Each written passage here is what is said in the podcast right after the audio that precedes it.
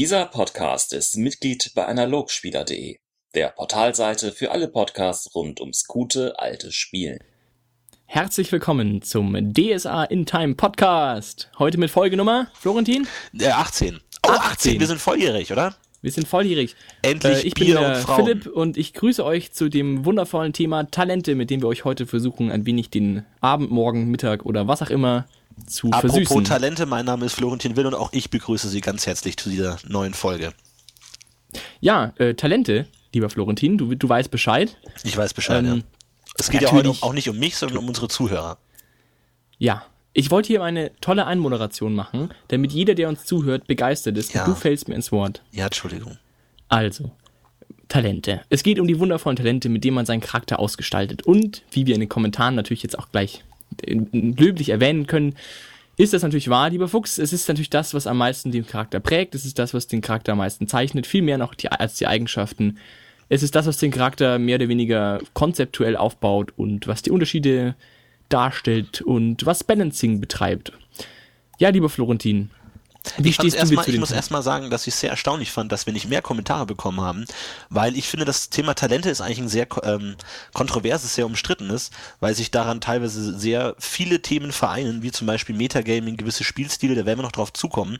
Aber ansonsten, glaube ich, gibt es da heiße Debatten auch zwischen uns beiden, wie man mit Talenten tatsächlich umgehen soll und muss. Und ähm, ja, Talente sind, sage ich mal, die direkteste Form, die Kompetenzen eines Charakters ähm, darzustellen und dafür sind sie ja natürlich auch gedacht. Und ähm, ja, mit welchem Aspekt willst du anfangen? Ja, es gibt ja echt viel. Das, das können wir ja gleich mal vorwegnehmen. Es ist ja echt viel. Ich würde jetzt fast sagen, weil es, es, fällt auch leider sehr schwer, ein grundlegendes Thema zu Talenten zu finden, weil es so ein weites Feld ist, weil man wirklich so viele Dinge damit beschreibt und weil auch so viele Dinge wichtig sind. Aber wir Oh. haben es geschafft. Noch nicht. Wir werden es schaffen, hoffentlich. Ähm, ich würde mal anfangen mit dem Zufallscharakter einer Talentprobe. Also, ich meine, über prinzipiell über Talentproben wollen wir, brauchen wir ja nicht groß reden. Ich meine, jeder weiß, was eine Talentprobe ist, deswegen denke ich, können wir das ja schon mal loslassen, äh, rauslassen. Und warum, warum eine Talentprobe ja da ist, ist ja auch klar. Also würde ich jetzt erstmal auf den Zufallscharakter einer Talentprobe einsteigen und zwar mit der grundlegenden Frage, wie weit ist denn so ein Zufall, ist diese Zufallscharakter einer Talentprobe denn re- gerechtfertigt? Gerade im Bezug jetzt auf verschiedene Talente. Ich meine, es gibt zum Beispiel Talente wie ähm, das Kampftalent oder jede, jede Kampftalente, in denen es total naheliegend ist, dass man eben, man hat ein Talent, ein Charakter ist sozusagen auf dieses ganz bestimmte Talent trainiert, er kann kämpfen, also hat er einen bestimmt hohen, also einen relativ hohen Prozentsatz an Wert, dass er seinen Schlag schafft. Das finde ich ist ein relativ vernünftiger Ansatz, zu sagen, okay, da hast du noch, aber immer noch die Chance, dass du nicht triffst, weil du halt, keine Ahnung, dich verschätzt oder so und so und so und so. Und umso mehr du übst, umso besser du wirst, umso weniger steckst du daneben. Andererseits hast du die Wissenstalente zum Beispiel, die einfach ein relativ Konstrukt, ein relativ komplexes und undurchschaubares Konstrukt der Wissenschaften angeben und die dir sagen, du weißt über Magie Bescheid. Ja, Genau, also- also, ich, ich muss ganz ehrlich sagen, ich bin diesem Zufallscharakter sehr kritisch gegenüber. Vor allem was ähm, Wissenstalente angeht. Ich meine, wir haben ja auch schon in, zu gesellschaftlichen Talenten einen eigenen Podcast gemacht und äh, vieles, worüber wir da gesprochen haben, wird sich auch hier nochmal wiederholen. Ähm, aber äh, generell kann ich mir gerade bei Wissenstalenten schwer einfach äh, denken, warum es einen Unterschied machen sollte, in welcher Situation zum Beispiel man ein gewisses Wissen abfragt. Also wenn jemand weiß, keine Ahnung, wann wurde der und der Kaiser geboren, warum soll er das an einem Tag besser wissen als am anderen? Warum soll er beim einen Mal würfeln ähm, diese Information haben, beim anderen Mal würfeln nicht? Dann stellt sich natürlich immer die Frage, was bildet eine Wissens äh, Probe denn überhaupt ab? Also eine Probe auf ein Talent, Wissenstalent. Jetzt kann man natürlich sagen, okay, es ist nicht äh, wirklich genau abgefragt, wie viel der Charakter weiß, sondern mehr, was er weiß. Also letztendlich ist es ja das Ganze ein Spiel. Nicht?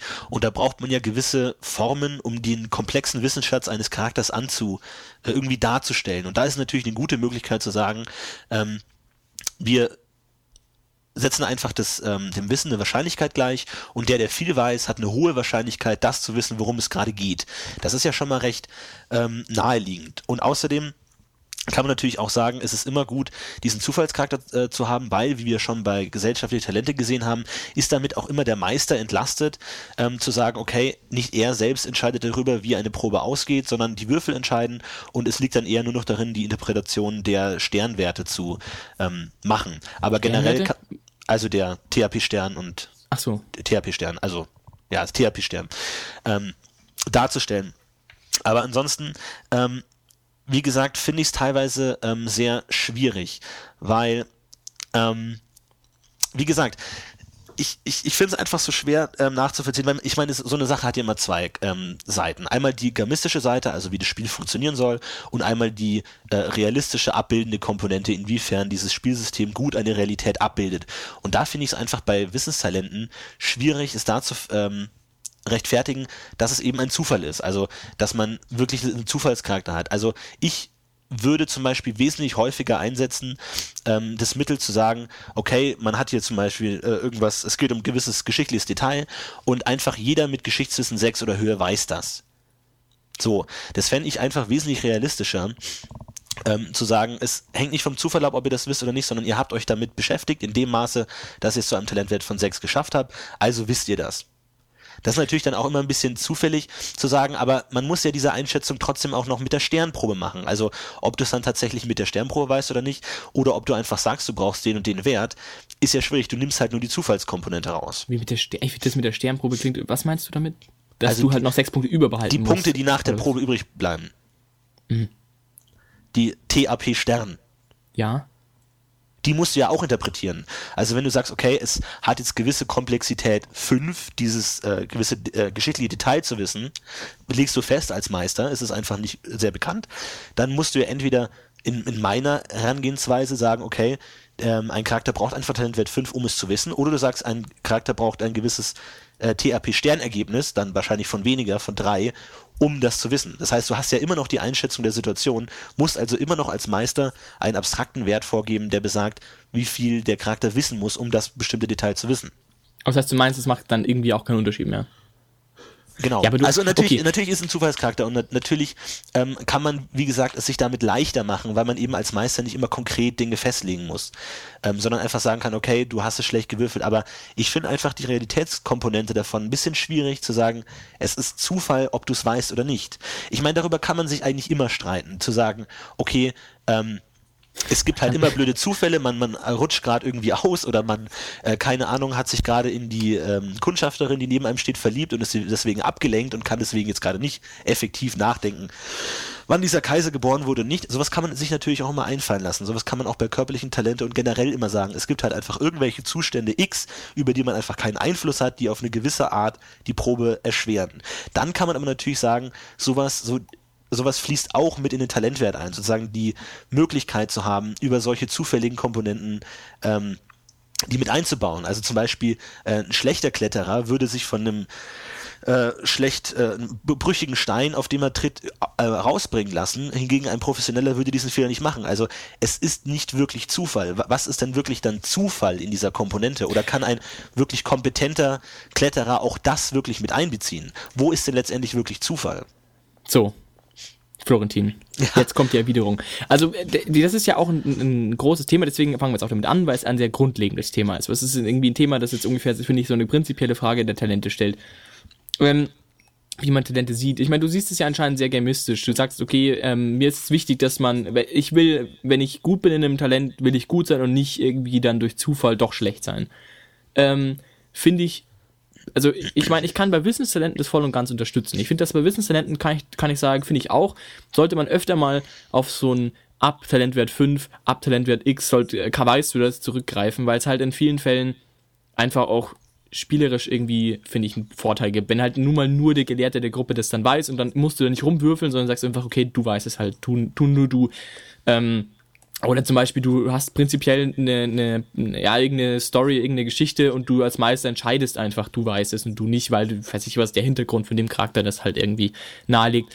Finde ich, ist da ein relativ guter Ansatz. Aber wenn das was bei so Sachen wie körperlichen Talenten zum Beispiel, ähm, finde ich es absolut wesentlich, dass man würfelt, weil ich finde definitiv, dass der beste Hochspringer mal blöderweise unter der Latte durchspringen kann. Das kann nun mal halt passieren einfach. Das ist halt nichts Ungewöhnliches. Es ist natürlich, deswegen hast du ja einen höheren Wert, damit, wenn zum Beispiel jetzt der professionelle Kletterer auf einen Stein tritt und wegrutscht, dann zahlt er halt zwei Punkte von seinen, weiß ich nicht, neun und schafft es immer noch mit plus sieben. Wohingegen der, der beschissene Kletterer mit einem Wert von eins halt einfach runterfällt. Da ist es ja dargestellt, dass du dich mit, auf solche Dinge besser vorbereiten kannst, dass du halt einfach einen höheren Wert hast und mehr ausgleichen kannst. Das finde ich ist genau das, also das ja, würde gut. für mich so einen Wert ausdrücken. Also du, du meinst, dass dann die Kompetenz, des, äh, die Person mit hohem Talent wird daran liegt, diese Zufallskomponenten X besser ausgleichen zu können. Ja, ja, genau. Dass er halt einfach sicherer ist und dass das Ergebnis auch noch höher sein kann, was bei körperlichen Talenten auch definitiv einen Unterschied macht. Wobei Wissenstalenten gibt's halt mehr oder weniger jetzt mal vereinfacht Ja und Nein. Du weißt, du weißt es nicht. Ich meine, klar, du kannst dann auch noch sagen, okay, es gibt halt, aber gut, da können wir später noch ein bisschen drauf eingehen bei Wissenstalenten, aber du kannst es immer noch beliebig ausbauen. Aber an sich geht es da im Wesentlichen darum, weißt du es oder weißt du es nicht. Und bei körperlichen Talenten geht's halt auch oft darum, zum Beispiel bei Athletik, wie schnell läufst du? Läufst du schneller als andere oder nicht? Das ist halt nur mal nicht gesagt. Wenn du sagst, okay, du hast ein Talentwert von 1 Höhe, dann musst du nicht immer schneller laufen. Nicht, also, sonst könnte, brauchst du keine Olympischen Spiele mehr, so ungefähr, wenn jeder immer, wenn es klar ist, quasi wer wie schnell läuft, sondern es ist halt nur mal eine Glückssache auch. Wie welchen Tag du erwischt hast, Na wie du dich ja, vorbereitet gut. hast. Also ich sag mal, meinst du, der Zufallsfaktor bei einer Talentprobe stellt die äußeren Gegebenheiten, die auf den äh, Athleten Alles. in dem Fall einwirken, oder die inneren Gegebenheiten, dass er es gerade irgendwie nicht kann, aus irgendwelchen Gründen? Alles, beides. Also sowohl die eigene, also wenn du zum Beispiel persönlich einfach einen schlechten Tag hast, dann kannst du halt, würfelst du halt schlecht. Und schaffst es mit wenigen Punkten. Dann, keine Ahnung, hast du halt irgendwie den Morgen, äh, den Tag, den Abend schlecht geschlafen und läuft schlecht. Das hat dann halt, ähm, das lässt sich natürlich auch dann spielerisch aus, ausspielen, wenn man da Lust drauf hat als Spieler, oder man lässt es bleiben und es lässt es im Raum stehen. Du bist halt einfach nicht so schnell wie der andere, wo du es normalerweise wärst. Die klassische äh, The Gamers Nummer mit äh, ich mach die Tür, ich reiß das Metallgitter raus und alle verkacken es und auf einmal der Elf schafft's dann am Ende. Das ist natürlich dann nicht, das ist natürlich dann eher suboptimal, aber es ist halt möglich. Aber das heißt, du würdest mir dann zustimmen, wenn man sagt, okay, man könnte mit ähm, großem Aufwand all diese Zufallsbedingungen auch darstellen und somit den Zufallscharakter der Probe selbst ähm, eben nicht mehr anwenden. Also dass man sagt, okay, ähm, man hat einen schlechten Tag, kann das ja auch dann wirklich da darstellen, dass man aus irgendwelchen Gründen einen schlechten Tag hat und dann eben sagt, okay, du hättest dann bei der statischen, nicht gewürfelten Probe eben weniger, könnte also diese zufälligen Aspekte darstellen, da das aber sehr viel, sehr viel Aufwand ist und man eben sich nicht mit den ganzen Kleinigkeiten beschäftigen will, macht man es dann über eine, äh, eine zufällige Probe, die Ja, eben all das mit einschließt. Ja, ich finde, ja, ich finde halt, das lässt sich halt alles mini, also die kompletten Umstände, die du hast, lassen sich ganz einfach auf äh, Pech und Glück minimieren. Wenn du halt gut geschlafen hast, hast du an dem Tag halt Glück. Du fühlst dich besser. Du hast halt Glück, dass du an dem Tag, wo du diese schwierige Probe zu bemeistern hast, wie im Wettrennen gewinnen, hast du halt gut geschlafen davor, hast halt Glück gehabt. Deswegen würfelst du halt dann auch gut. Also du kannst halt mit diesen, mit gut gewürfelten Würfelwürfen, kannst du halt alles darstellen. Aber ist es denn eine realistische Abbildung der, der Realität, dass Dinge auf Glück basieren? Ja, wenn du sagst, dass Also ist es ein Glück, ob ich schneller laufe als du oder nicht? ja, wenn du Glück im weitesten Sinne für alle um, wenn du für alle Einflüsse halt stehen lässt oder Pech, wenn du sagst, okay, du hast an dem Tag, wie gesagt- du hast gut geschlafen, du hast die richtigen Schuhe an, du hast dich äh, aus irgendwelchen Gründen sowieso schon damit beschäftigt oder mit dem Thema beschäftigt und du hast dich einfach ähm, glücklicherweise sozusagen an diesem Tag relativ gut darauf vorbereitet und bist deswegen einfach besser.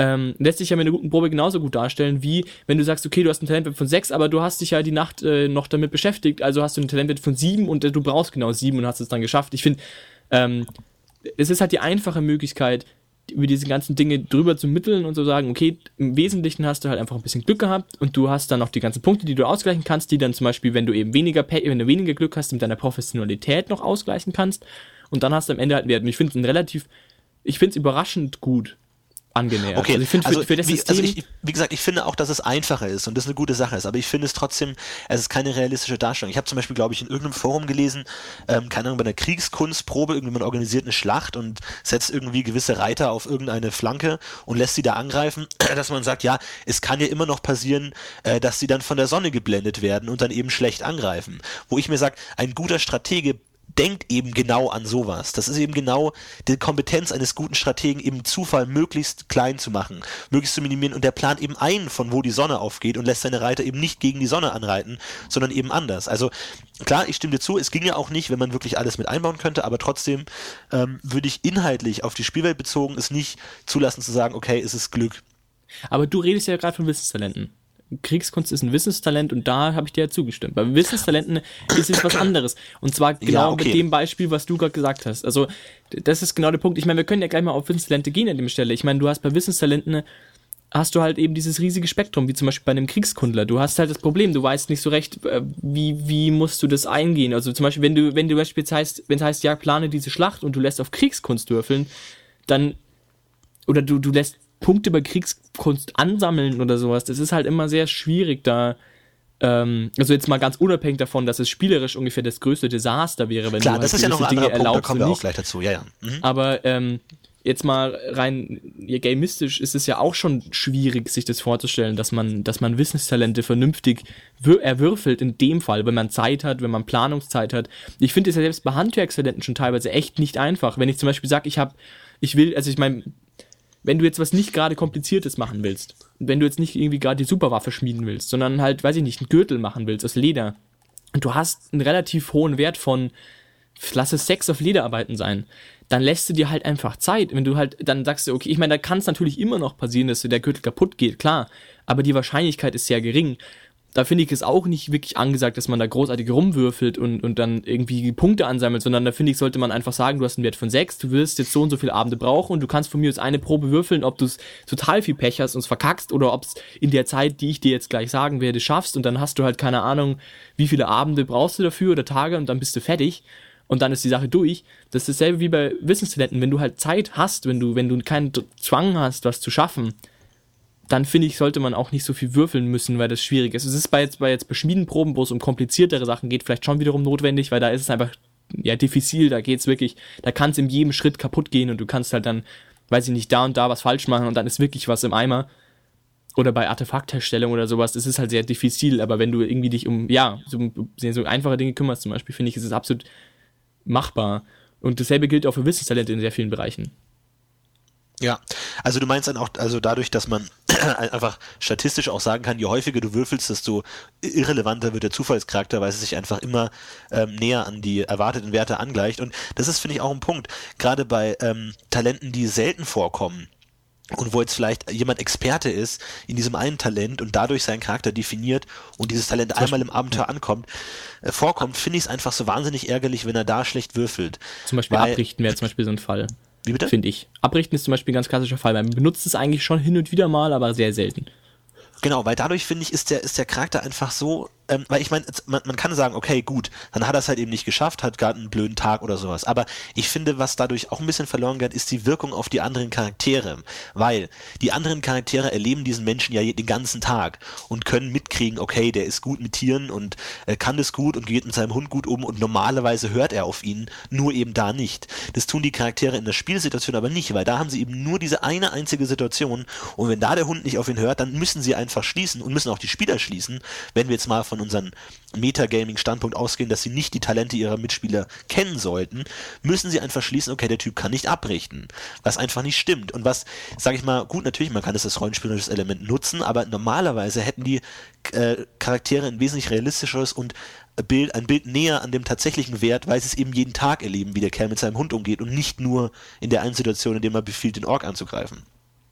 Und das finde ich auch ein bisschen schwierig. Dass man dann eben sagt, okay, dadurch kann teilweise ga- ganzen Charakterkonzepte auseinanderfallen, weil man einfach es in der Situation nicht schafft. Ja. Was ich schade Skifahren. finde. Skifahren, ja. Wenn du einmal Kapellmeister. Skifahren musst und dann hinfällst, na, das ist natürlich peinlich Den ganzen Ta Charakter nur auf äh, Skifahren aufgebaut. Und da finde ich es einfach, also ich will nicht sagen, dass man das immer macht mit diesem Talent, ähm, fixen Talentwerten, aber ich finde das einfach teilweise bei gewissen Dingen, wo dieser Zufallscharakter einfach wirklich nicht gerechtfertigt ist. Ich meine, das ist ja auch eine dynamische Sache. Bei manchen Sachen ist es eher gerechtfertigt als nicht. Also ob jetzt jemand keine Ahnung, ein Horasia irgendeine Legende aus dem Mittelreich per Zufall mal aufgeschnappt hat von irgendeinem Händler, da kann man sagen, okay, das ist wirklich Zufall, aber ob jetzt ein Geweihter irgendeine wirklich dem Glauben zentrale Legende oder Mythos kennt oder nicht, das ist einfach kein Zufall, das weiß der und Punkt. Und da kann man einfach sagen, okay, du hast Götterkulte fünf oder mehr, du weißt das einfach, fertig, keine Diskussion. Das fände ich teilweise da ein bisschen sinn- sinnvoller, ehrlich gesagt. Ja, also dass du halt bei so sehr ähm, grundsätzlichen Wissenssachen dann einfach äh, festlegst. Hast du gehört, hast du nicht gehört. Ich finde auch, ich meine, da, da schwingt ja, finde ich, auch ein bisschen mit, dass es eine gewisse, also schwingt ja auch ein bisschen die Frage mit, ab wann es nicht überhaupt irrelevant wird, ob du es weißt oder nicht weißt.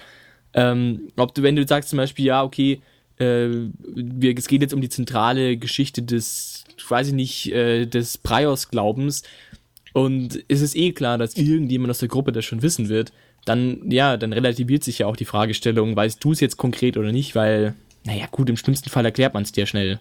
Das ist ja auch so eine, genau, so eine Frage mit solchen Streufragen, wo halt dann würfelt mal alle auf äh, Geschichtswissen, wo man dann sagt, es ist vielleicht ein anderes Thema, das wir Ja, ich würde auch das noch kurz, aber ja, äh, ja. okay. Aber ich, aber ich meine, gut, Zufall haben wir abgehakt. Ich denke mal, es ist klar, äh, was wir wollen. Wie ja. gesagt, also ich, ich sag nicht, dass es immer gut ist. Und ich äh, verstehe auch natürlich, ist der spielerische Aspekt natürlich immer da. Es ist einfach spannend zu sehen, ob mein ja. Charakter es jetzt schafft oder nicht. Und wenn zwei ihre Armeen gegeneinander, gegeneinander aufstellen, ist natürlich auch relevant, okay, wer würfelt besser, wer schafft es jetzt tatsächlich, die, die Schlacht zu gewinnen.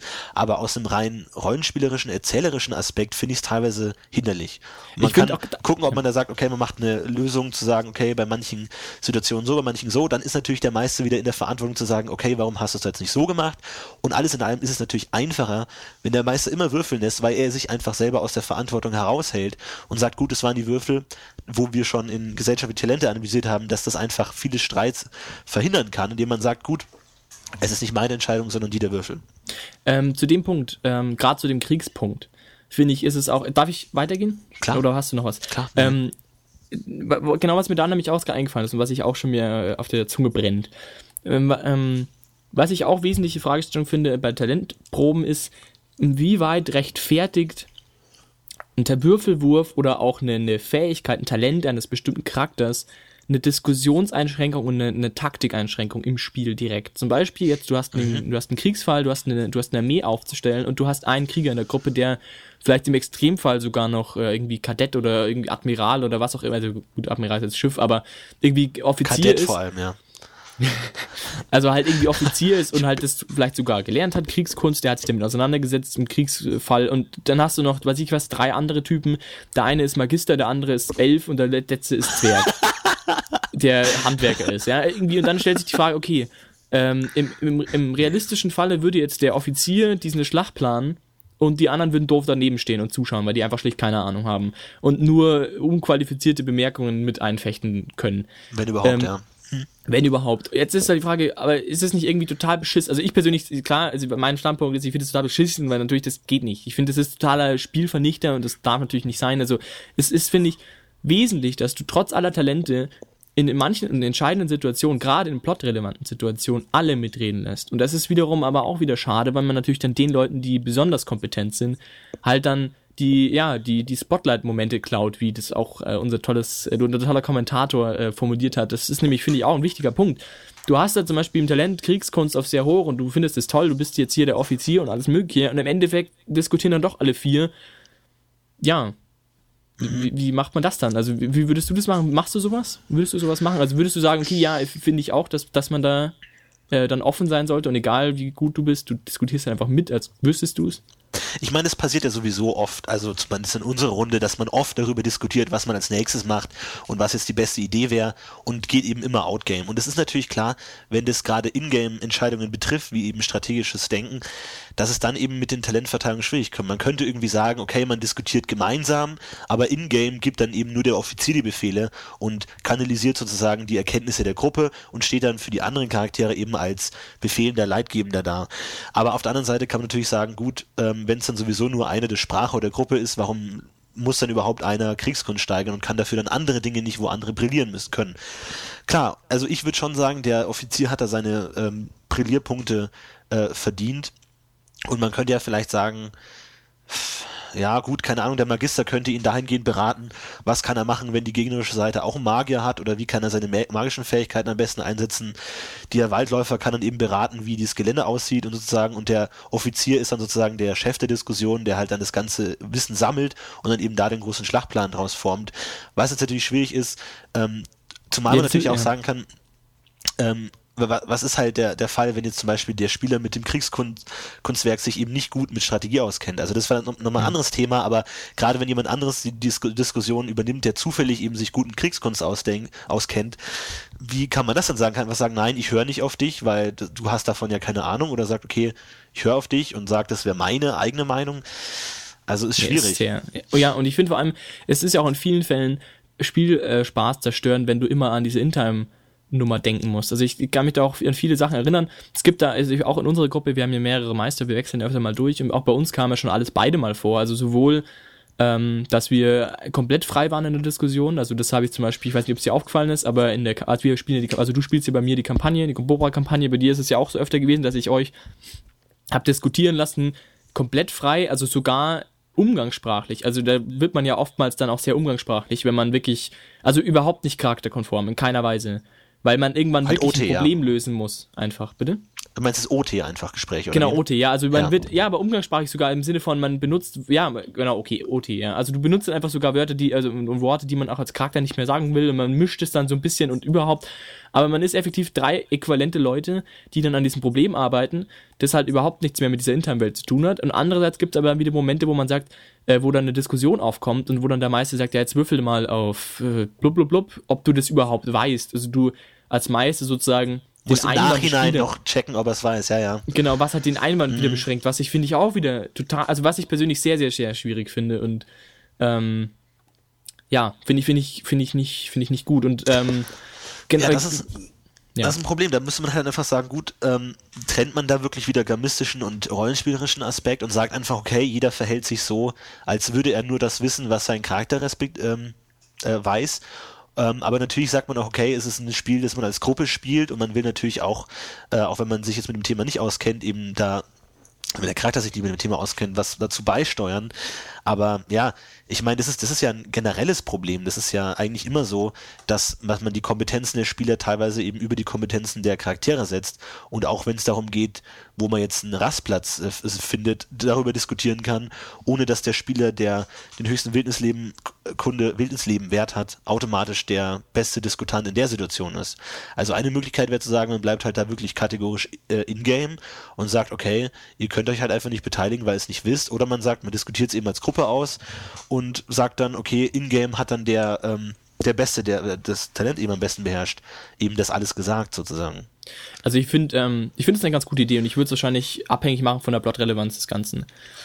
Ähm, also ja, also wenn es sehr wichtig ist, wie das am Ende gelöst wird, dann finde ich es okay, wenn man es offen diskutiert. Also wenn es halt, wie gesagt, bei euch in der Kampagne zum Beispiel, wenn es einfach absolut entscheidend ist, wie geht ihr vor, wie wollt ihr das Problem lösen, weil das einfach große ein, ja, großen Einfluss auch hat, dann finde ich es wichtig, dass man ich wirklich mein- mitdiskutieren darf Eben, auch. und man, man versucht ja dadurch auch ein bisschen die Kommunikationsgrenze Grenze zwischen Ingame und Outgame zu kompensieren, zu sagen, okay, man hat einfach Ingame jetzt nicht die Fähigkeiten zu kommunizieren, wie man es Outgame hat. Man hat nicht die Körpersprache der Charaktere direkt vor sich. Man weiß nicht, was sie wissen, man weiß nicht, was sie den Rest des Tages so erzählen. Man kann halt einfach nicht wirklich gut kommunizieren. Und da sagt man, okay, man macht es auf einer OT-Ebene, um dann nicht im Nachhinein zu sagen, ja, das wollte ich ja gar nicht, was bist denn du für ein Idiot, das war doch offensichtlich falsch. Oder dann eben zu sagen, ähm, der, der dann die Entscheidung in-game getroffen hat, äh, das ist ja gar nicht konform mit meiner eigenen Meinung, das will ich ja gar nicht und ich wurde nur überstimmt.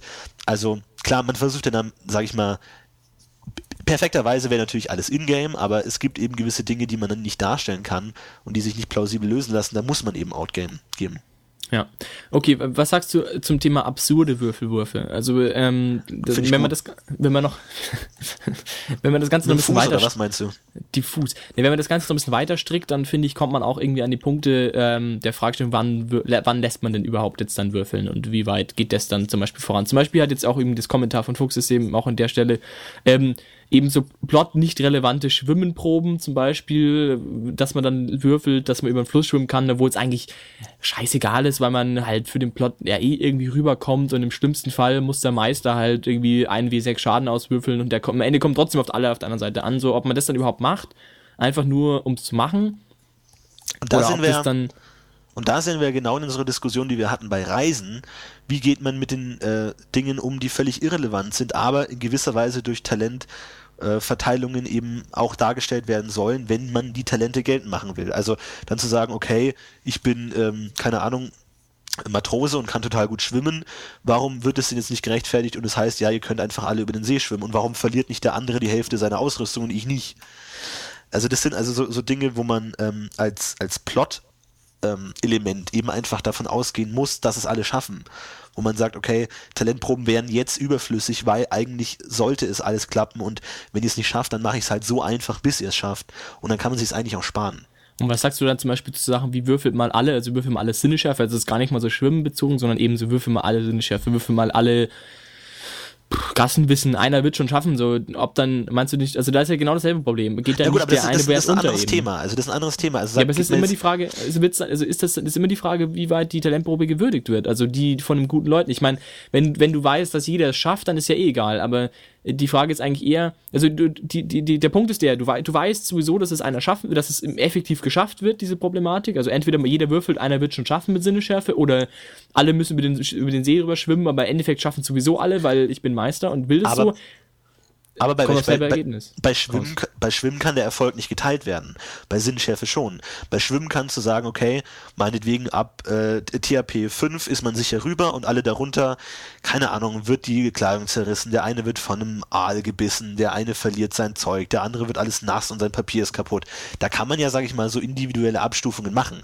Das andere, was du ansprichst, sind natürlich solche gestreuten Proben, zu sagen, okay, ich will jetzt als Meister, dass die Gruppe sieht, dass da ein Spion in der Ecke steht, würfeln mal alle, alle Sinnschärfe und dann zu sagen, okay, einer hat es geschafft, gut, ich verkünde die Information öffentlich, somit wissen es alle und es ist völlig egal, wer es wusste.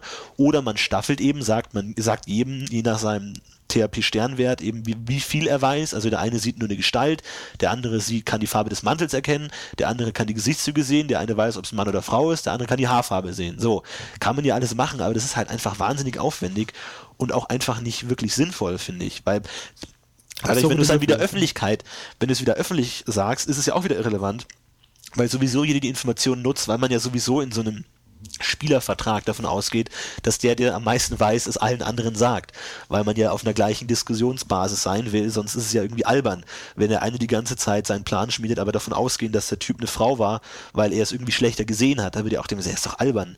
Natürlich habe ich das kommuniziert.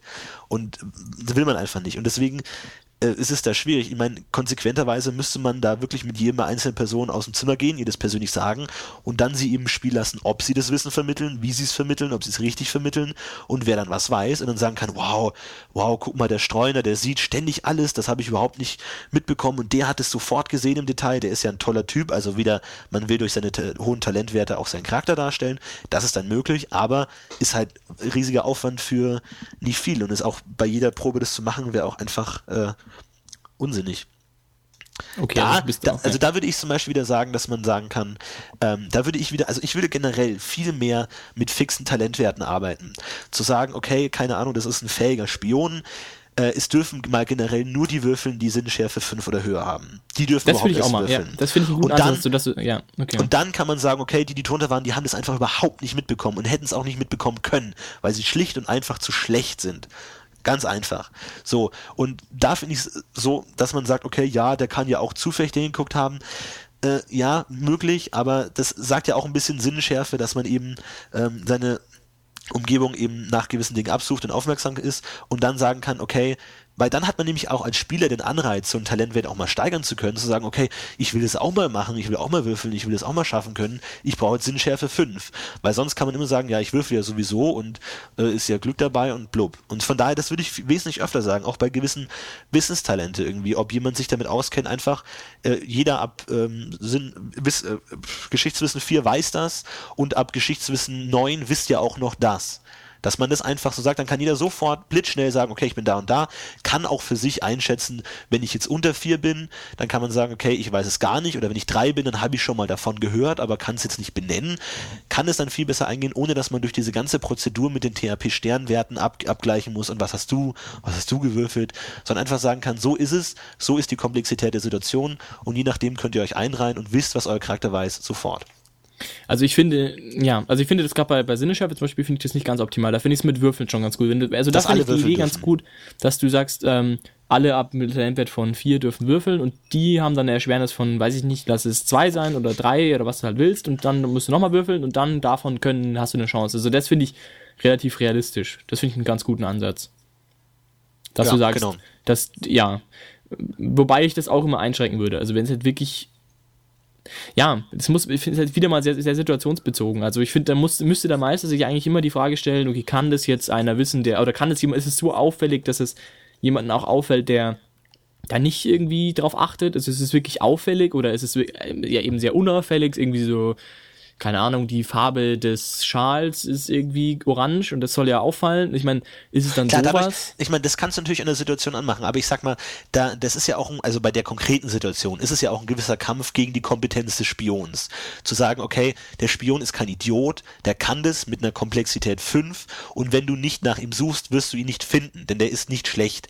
Wenn du sagst, okay, sieht jetzt jemand irgendwie, keine Ahnung, zufällig, ob da eine Frau äh, Wasser aus dem Brunnen geholt hat oder nicht. Das ist einfach zufällig. Da würde auch kein, äh, da könnte man einfach sagen, okay, es ist einfach zufällig und der, der einen hohen Wert hat, hat einfach eine höhere Chance, aber es, es hätte jeder sehen können. Den Spion hingegen hätte man einfach, wenn man schlecht ist, nicht sehen können, weil man besondere Fähigkeiten dazu braucht, um ihn überhaupt erst wahrnehmen zu können. Also, dass man, wenn es so eine Situation ist, davon ausgeht, dass man einen gewissen Schwellenwert braucht, ab dem man überhaupt sich auf ein Duell mit diesem Kerl einlassen kann, ob man sieht oder nicht. Ja, ist ein ganz guter Ansatz. Also, dass man quasi sagt, ab, ab einem gewissen Wert hat, hat man überhaupt erst verstanden, auf was man achten muss, sozusagen. Genau, ja. Und, Weil man und quasi hat überhaupt die Möglichkeit, die Tricks des Spions zu durchschauen, wohingegen ja alle anderen ohne weiteres täuscht. Ja, relativ guter Ansatz, ja. Okay, aber das, okay. Dann, so würdest du quasi diese Würfel mal alle Nummer ein bisschen über, überspielen, übergehen. Zumindest in gewissen Situationen.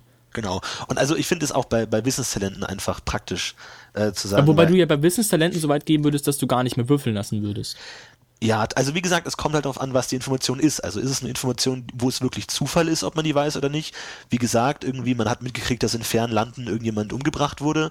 Das kriegt man auf normalen Wege nicht mit, außer man hat jetzt zufällig ein äh, Gespräch überhört. Da würde ich normal würfeln. Aber wenn es, sage ich mal, zum wirklichen äh, Standardwissen deiner Profession gehört, dann weißt du das einfach. Einfach, um es angenehmer zu machen. Okay.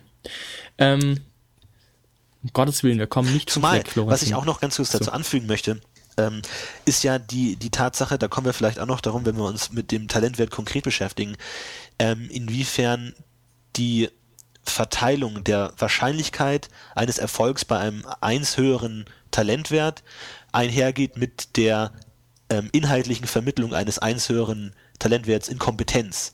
Also sage ich mal, ist ein Unterschied von 12 auf 13 wirklich dem Prozentsatz, der es ähm, den, der, aussagt, der ausgesagt wird in der Probe, wirklich gerechtfertigt?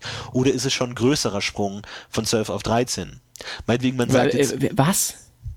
Du meinst, dass, dass das quasi. Da gibt es wahrscheinlich, wahrscheinlich irgendeinen mathematischen Ausdruck, ob das irgendwie exponentiell steigend oder, oder irgend so ein Kram ist. Ich glaube, also, eher fallend. also ich glaube, dass der Unterschied in, oder ich meine, also ist, dass, der, dass, ist der Abstand, ist der Abstand zwischen 2 und 3 größer oder kleiner als der zwischen 12 und 13 oder gleich? Ich, ich glaube, dass man äh, das halt auch ein bisschen daran festmachen kann, dass du dann, dass halt der, der, die Leute, die Menschenmenge, die quasi diesen Sprung auch von 12 auf 13 schafft, ist deutlich geringer als die von 3 auf 4. Das heißt, wenn du von 3 auf 4 steigerst, änderst du, in der, äh, änderst du deinen Standpunkt in der Gesellschaft kaum, weil sehr viele andere Menschen äquivalent gut sind als du. Wohingegen, wenn du von 12 auf 13 bist, bist du einfach für Menschen noch viel, viel besser, weil da oben halt einfach niemand mehr mitspielt, also den du, gegen den du agierst, sozusagen. Von dem er wirkt es vielleicht extremer, weil du dich mehr spezialisierst und halt noch spezieller dann in dein Fachgebiet einsteigst, aber. Aber auch im prozentualen Unterschied zur Stufe darunter. Bitte? Also ich meine, sag ich mal, keine Ahnung, der Sprung von äh, 3 auf 4, ähm, du bist besser als noch weitere 20 Prozent als zuvor. Und ja. dann von 12 auf 13 ist dann, du bist besser als noch weitere 40 Prozent als zuvor, würdest du sagen? Ich würde ich würde, ich würde sagen, also da, also rein von, wenn du prozentual denkst, müsstest du in den kleineren äh, Punkten deutlich mehr lernen, weil du halt mehr Überblick bekommst. Also genau. nach dem wundervollen so. Paetro-Prinzip, das äh, vielleicht nicht jedem bewusst ist, aber der uns, äh, der uns mehr ein stochastisches äh, Dingchen, Spielchen, das uns mitteilt, dass, äh, dass man dass man halt einfach in kleineren Bereichen einfach sehr viel lernt, weil man halt sehr großen, guten Überblick bekommt und zwar zwar nirgendwo durchsteigt, aber schon sehr, bei sehr vielen grundlegenden Sachen verstanden hat, um was geht. Zum Beispiel, wenn du Magiekunde von 4 hast, kannst du davon ausgehen, dass du von so ziemlich aller oder von sehr vielen magischen Sachen schon mal gehört hast. Du hast zwar keine Ahnung, wie das Ganze funktioniert, aber du hast schon von sehr vielen Sachen gehört und nichts und wenig kann dich noch richtig schocken. Wohingegen äh, ein Magiekunde von 14 und da kennst du dich natürlich total aus, aber der, der, der Effekt ist nicht mehr so extrem. Du kennst dann vielleicht noch die Gründe und was auch immer los ist und alles und bist voll perfekt, du steigst voll durch, aber ähm, du, ja, es ist ähm, gar nicht mehr so extrem viel besser, als es äh, vielleicht von 0 auf 4 wäre.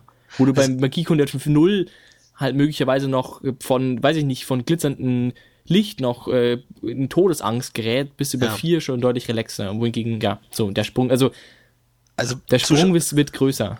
Liebe Zuhörer, hört für den, holt für den Rest der Folge bitte noch euren Taschenrechner raus, ihr werdet ihn noch brauchen.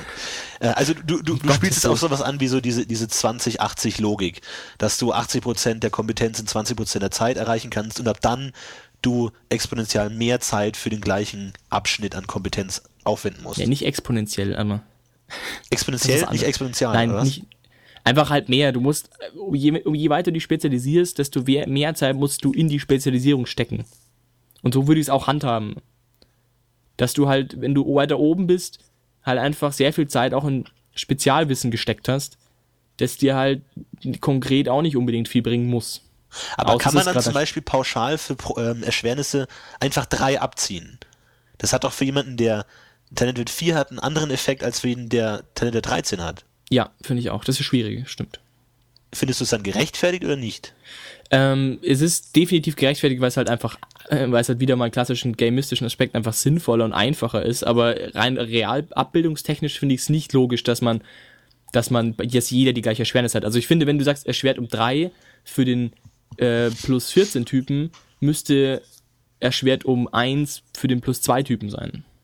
Vielleicht. Irgend sowas. Weil sie einfach für den, dabei die Wahrscheinlichkeit, dass der davon gehört hat, ähm, er also im Verhältnis zu dem plus 14 Typen gar nicht mal so viel weniger ist.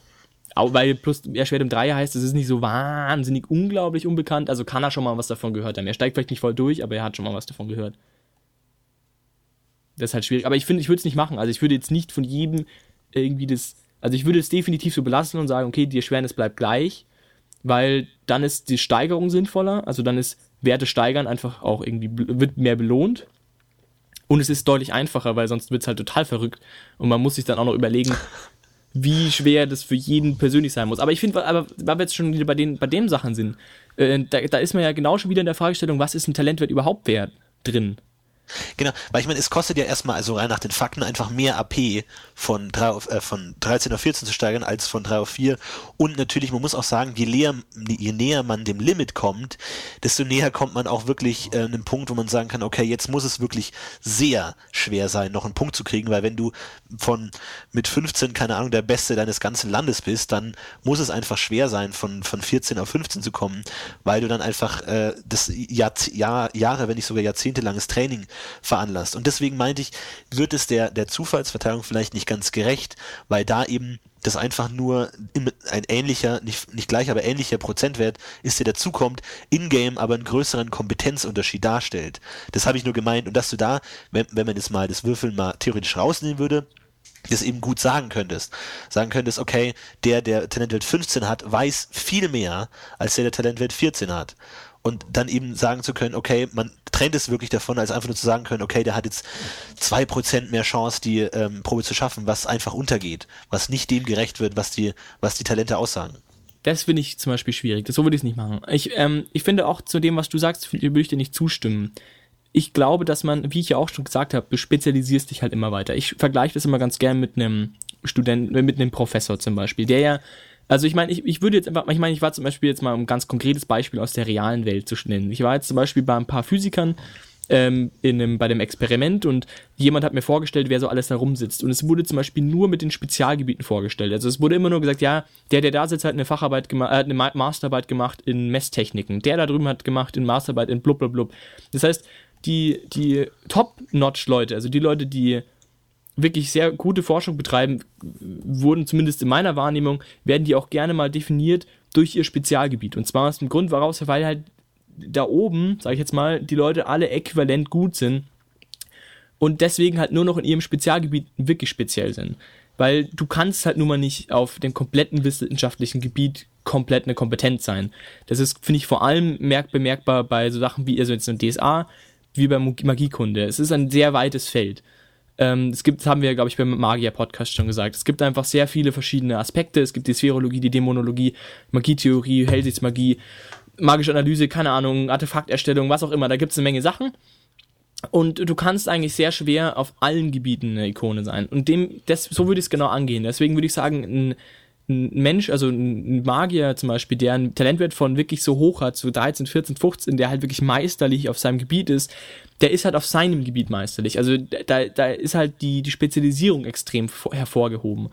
Und demzufolge ist auch die, ähm, ist es auch spezialisierteres Wissen. Und wenn jetzt zum Beispiel du, äh, jetzt mal ein klassischer Fall, wir hatten jetzt zum Beispiel auch ein Abenteuer, wo es um eine Ausgrabung ging, um Theaterritter im Bornland, ähm, wo ich mir auch dachte, ja, das ist doch eigentlich relativ klar, wie du, also das ist, da ist ja der Unterschied, stell dir vor, du hättest zwei Forscher an Ort und Stelle. Du hättest zwei Leute, die zum Beispiel, wir hatten ja auch die Überlegung, dass ich mit meinem ein anderes Gewaltenspiel, der einen sehr guten Geschichtswissenwert hat, aber aus dem Horasreich kommt und im Verhältnis dazu eine Forscherin, die wir auch in der Gruppe haben, die halt eben genau speziell auf Theaterritter quasi auch charaktergeschichtlich gelernt hat, die halt einen kleineren Wert hatte als ich auf Geschichtswissen, ne?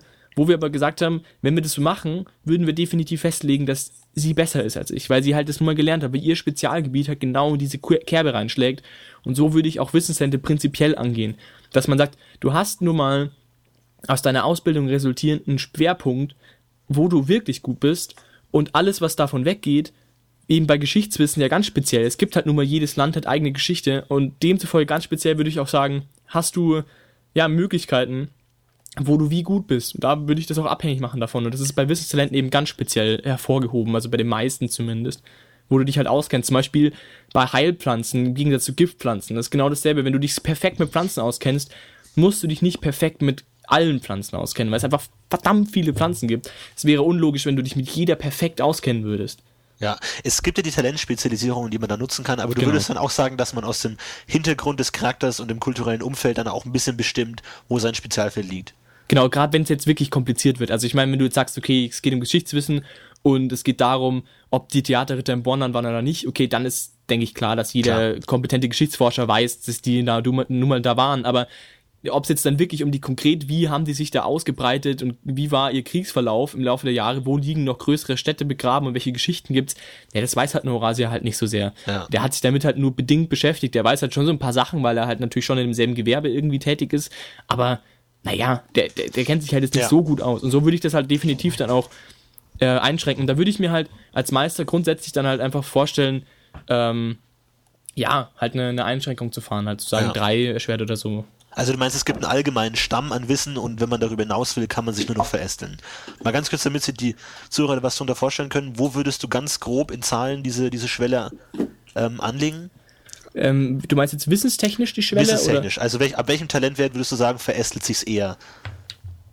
Ähm, warte mal, ich muss hier ganz kurz mal meinen Strom anmachen. Jetzt.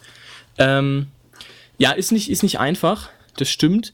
Ähm, ich würde mich da ein bisschen auch an die, an die Werte an die Werte, die an die Vorgaben halten, die jetzt im Wege der Helden so grob überschlagen drinstehen. Ich habe auch gemerkt, das ist von DSA zu DSA Varianten, also von DSA 3 zu DSA 4 zu DSA 4.1, glaube ich, auch nochmal, ändert sich das ja ein bisschen, diese Talentwert, was, was bedeutet. Ich kann jetzt mal, ich zitiere jetzt mal 4.1.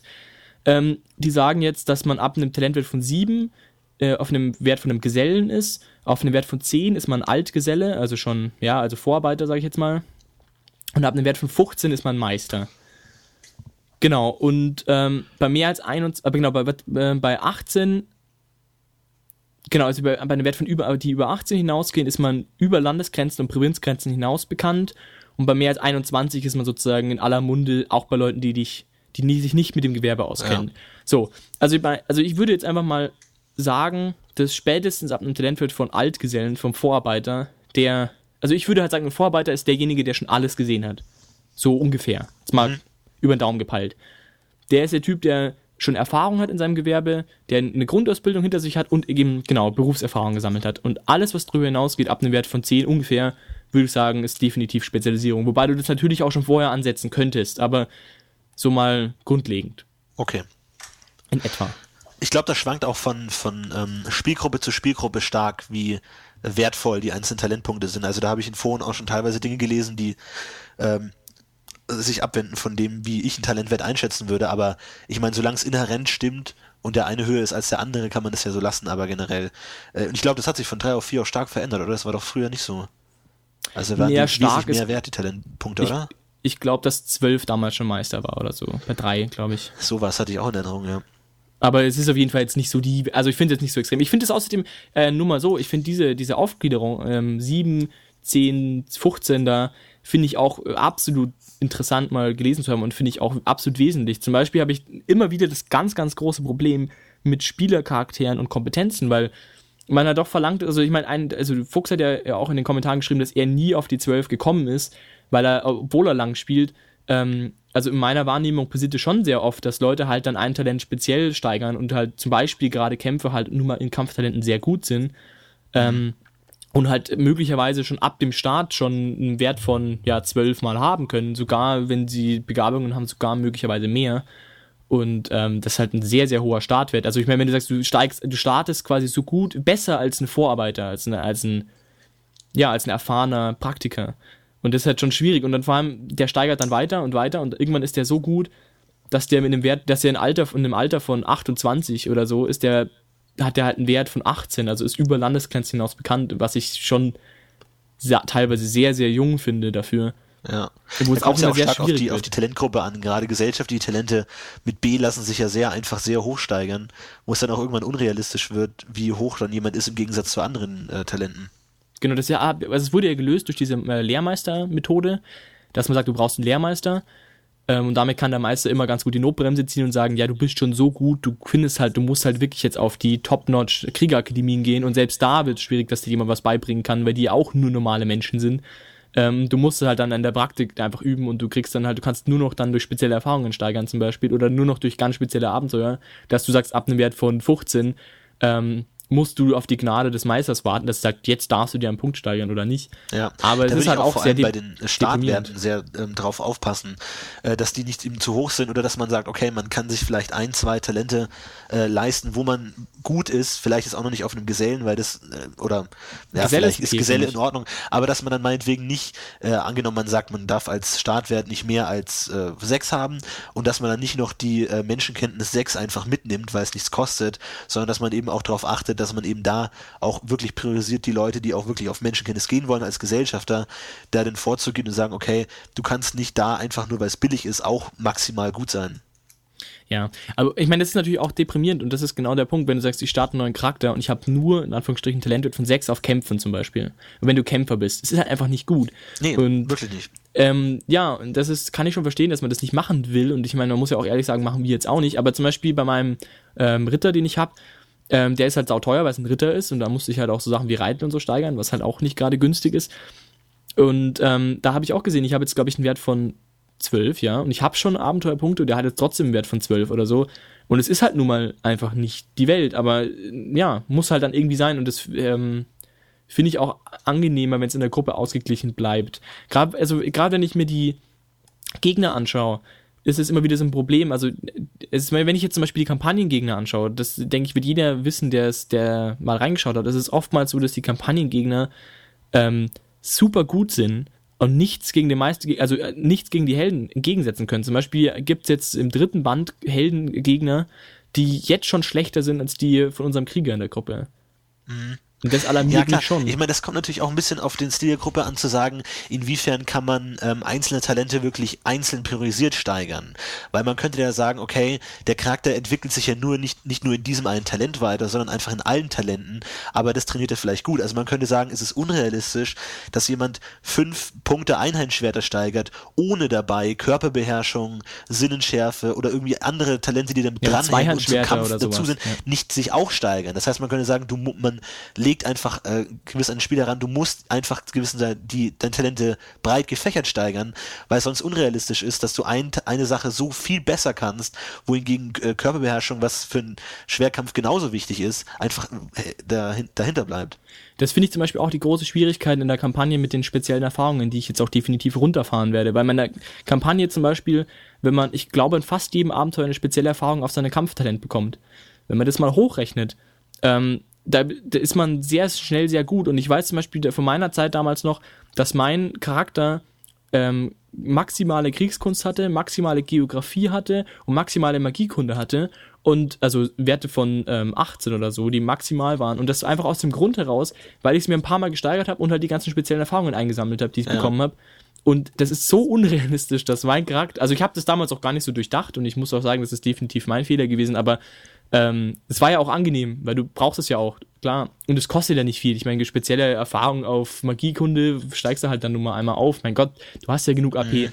Aber ähm, ist halt ist halt dann irgendwie schwierig, das dann irgendwie gut zu erklären. Und dann gibt's halt da keine Unterschiede mehr. Da hat der Magier halt gar nichts mehr vorneweg. Dann ist halt irgendwie das magische Spezialphänomen und jeder kennt sich perfekt aus, weil er einen Wert von 18 hat und ist halt besser ja. als jeder Meister ja, ist halt.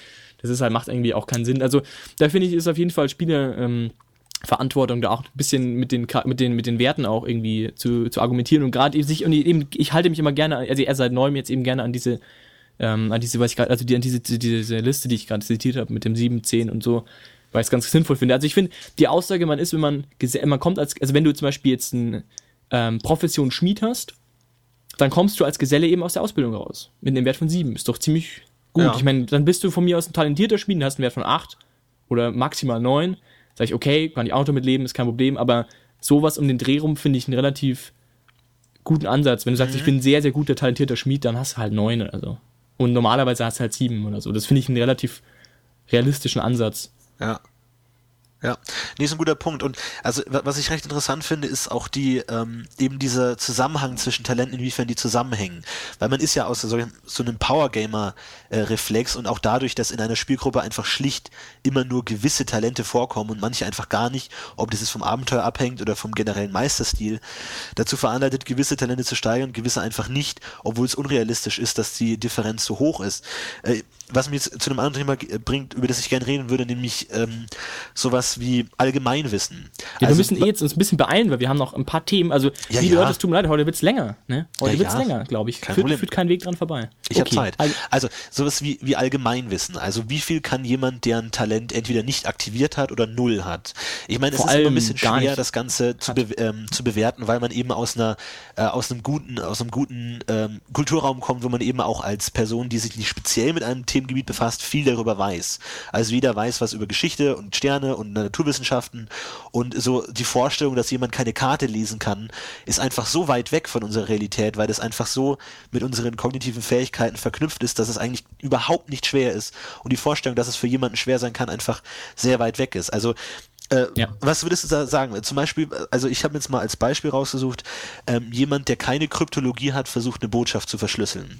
Man, also jetzt keiner von uns oder unseren Hörern, hoffe ich zumindest, wird sich äh, aktiv mit Kryptologie auseinandersetzen, aber auf die Idee zu kommen, das im Alphabet eins äh, oder ein paar ähm, Stellen weiter zu verschieben oder so, auf die wird jeder kommen. Also würdest du sagen, das ist einfach überhaupt nicht möglich, dass er gar nicht auf die Idee kommt, man könnte einen Text verschlüsseln oder dass er gar nicht mal die Kenntnis eines Alphabets oder gar nicht die, die Möglichkeit hat, das irgendwie ähm, zu fassen, was da passiert, oder ist er einfach nur schlecht? Also würdest du das überhaupt zulassen oder wie würdest du es handhaben als Meister? Also ich würde es, ähm, ich, ich, ich finde schon, dass man da, da nicht drauf kommen kann. Also ich, sagst, ich finde, du kommst gar nicht auf die Idee, es zu machen. Auch wenn der Spieler auf die Idee kommt, der Charakter denkt da gar nicht dran, weil er noch nichts okay, davon genau. gehört also, hat. Das finde ich einen relativ guten Ansatz, das zu unterbinden. Sollte jetzt aber ein Meisterperson sagen, ja, äh, oder ein anderer Spieler, macht das doch mal, ähm, dann finde ich schon, dass ein Spieler da sich über was überlegen kann. Ich glaube, die Schwierigkeit, also gerade im konkreten Fall Kryptologie zum Beispiel, gehört ja auch noch immer der zweite dazu, das ist dann der Endschlüssel. Krypt was? Kryptographie. Ja, Kryptographie, genau. Ja, ähm, gehört auch noch ein zweiter dazu, der das dann wieder entschlüsselt. Ähm, ist vielleicht äh, da ein bisschen schwierig, weil ich finde Kryptologie, äh, Kryptographie kann ich mir gut vorstellen, zum Beispiel, dass jemand das gar nicht kann. Ähm, schwierig wird es, finde ich, bei, eher bei so Sachen wie, ähm, ja, so Sachen wie Sternkunde oder Hauswirtschaft, Hauswirtschaft zum Beispiel ist so ein Punkt.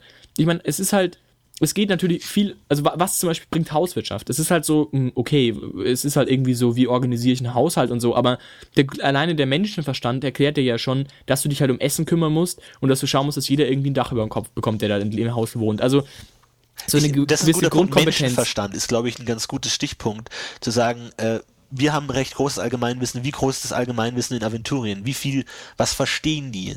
Also können die es verstehen oder würden die einfach denken, wie, der ist tot, ich habe ihm doch, nachdem ich ihm fünf Tage nichts zu essen gegeben habe, das ist ja völlig überraschend. Oder ich meine, die müssen ja gewisse Dinge auch verstanden haben. Ich glaube jetzt auch nicht, wenn man sich an der mittelalterlichen Welt orientiert, dass sie komplett strohdumm waren. Ich glaube, die haben von den äh, Gehirnfähigkeiten schon ungefähr das verstanden, was, was wir tun. Nur sie hatten halt einfach nicht das Wissen.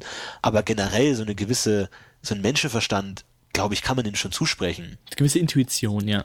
Finde ich auch, äh, finde ich auch, äh, finde ich auch wichtig. Aber ich, ich denke, man, in den meisten Fällen lässt sich, also man hat ja in DSA zum Beispiel die Möglichkeit der Ersatztalente gewählt, also dass man sagen kann, okay, wenn du jetzt folgendes Talent nicht hast, darfst du was anderes würfeln, aber. Wobei ich das schon sehr krass finde mit dem, mit der Zehner-Erschwernis. Genau. genau, das ist relativ extrem und ähm, das finde ich ist auch das größte Problem dran, dass du sagst, okay, du hast zwar keine Ahnung, wie du einen Pfeil baust, aber du kannst schon mal irgendwie einen langen Stecken schnitzen, das ist schon mal nicht schlecht. Ähm, und damit kannst du dann schon mal überlegen, was du machst. Oder du kannst jetzt zwar nicht, kannst jetzt zwar nicht die ausgefeilte Mechanik herstellen, mit der du einen Flaschenzug machen kannst, aber du kannst dir schon mal überlegen, wie du ein Seil über den Baum wirfst, damit du was hochbekommst zum Beispiel. Dann musst du halt stärker ziehen, das ist halt genau, beschissen, ja. aber du kannst zumindest schon mal so ein bisschen was machen und ein Kran Hast du mal gesehen. Du weißt, dass man da einen Zeil ziehen kann.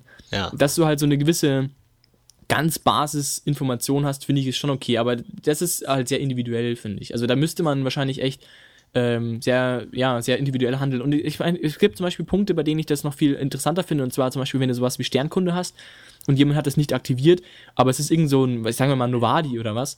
Da finde ich das total realistisch, dass der irgendwie halt eine komplett, ähm, ja, mythologische Zusammenhang mit Sternkunde zum Beispiel hat. Dass der halt vielleicht aus irgendwelchen Gründen meint, dass das was auch immer damit, mit was auch immer zu tun hat und halt schon eine, eine sehr konkrete Vorstellung hat, was mit diesen Sternen auf sich hat, aber halt vielleicht nicht so spielerisch effektiv Aha. sinnvoll ist. Obwohl es ja auch eine Kompetenz ist. Also meinetwegen, wenn er jetzt weiß, okay, erst kommt das Bären-Sternbild, äh, dann kommt das Fuchs-Sternbild und er unterhält sich mit einem Astronomen, der das zu einem gewissen Teil verstehen kann, kann man dann okay sagen, dass er schon ein gewisses Verständnis von Sternen hat. Also, also würdest du ja, dann sagen, also mal, dieses, dieses ja. Fernbleiben von wissenschaftlichem Wissen wird dann ersetzt durch sowas wie Mystizismus oder Göttlichkeit oder sowas? Ja, ich meine, äh, wenn man jetzt davon ausgeht, dass der Typ dann zum Beispiel nicht mal die ganzen Namen der ganzen, also keine Namen für die ganzen Sachen weiß und auch vielleicht nicht verstanden hat, dass es zusammenhängende Gebilde sind, sondern einfach nur die Sterne. Also klar, da ist dann wieder schwierig, da die Mischung zu treffen, aber.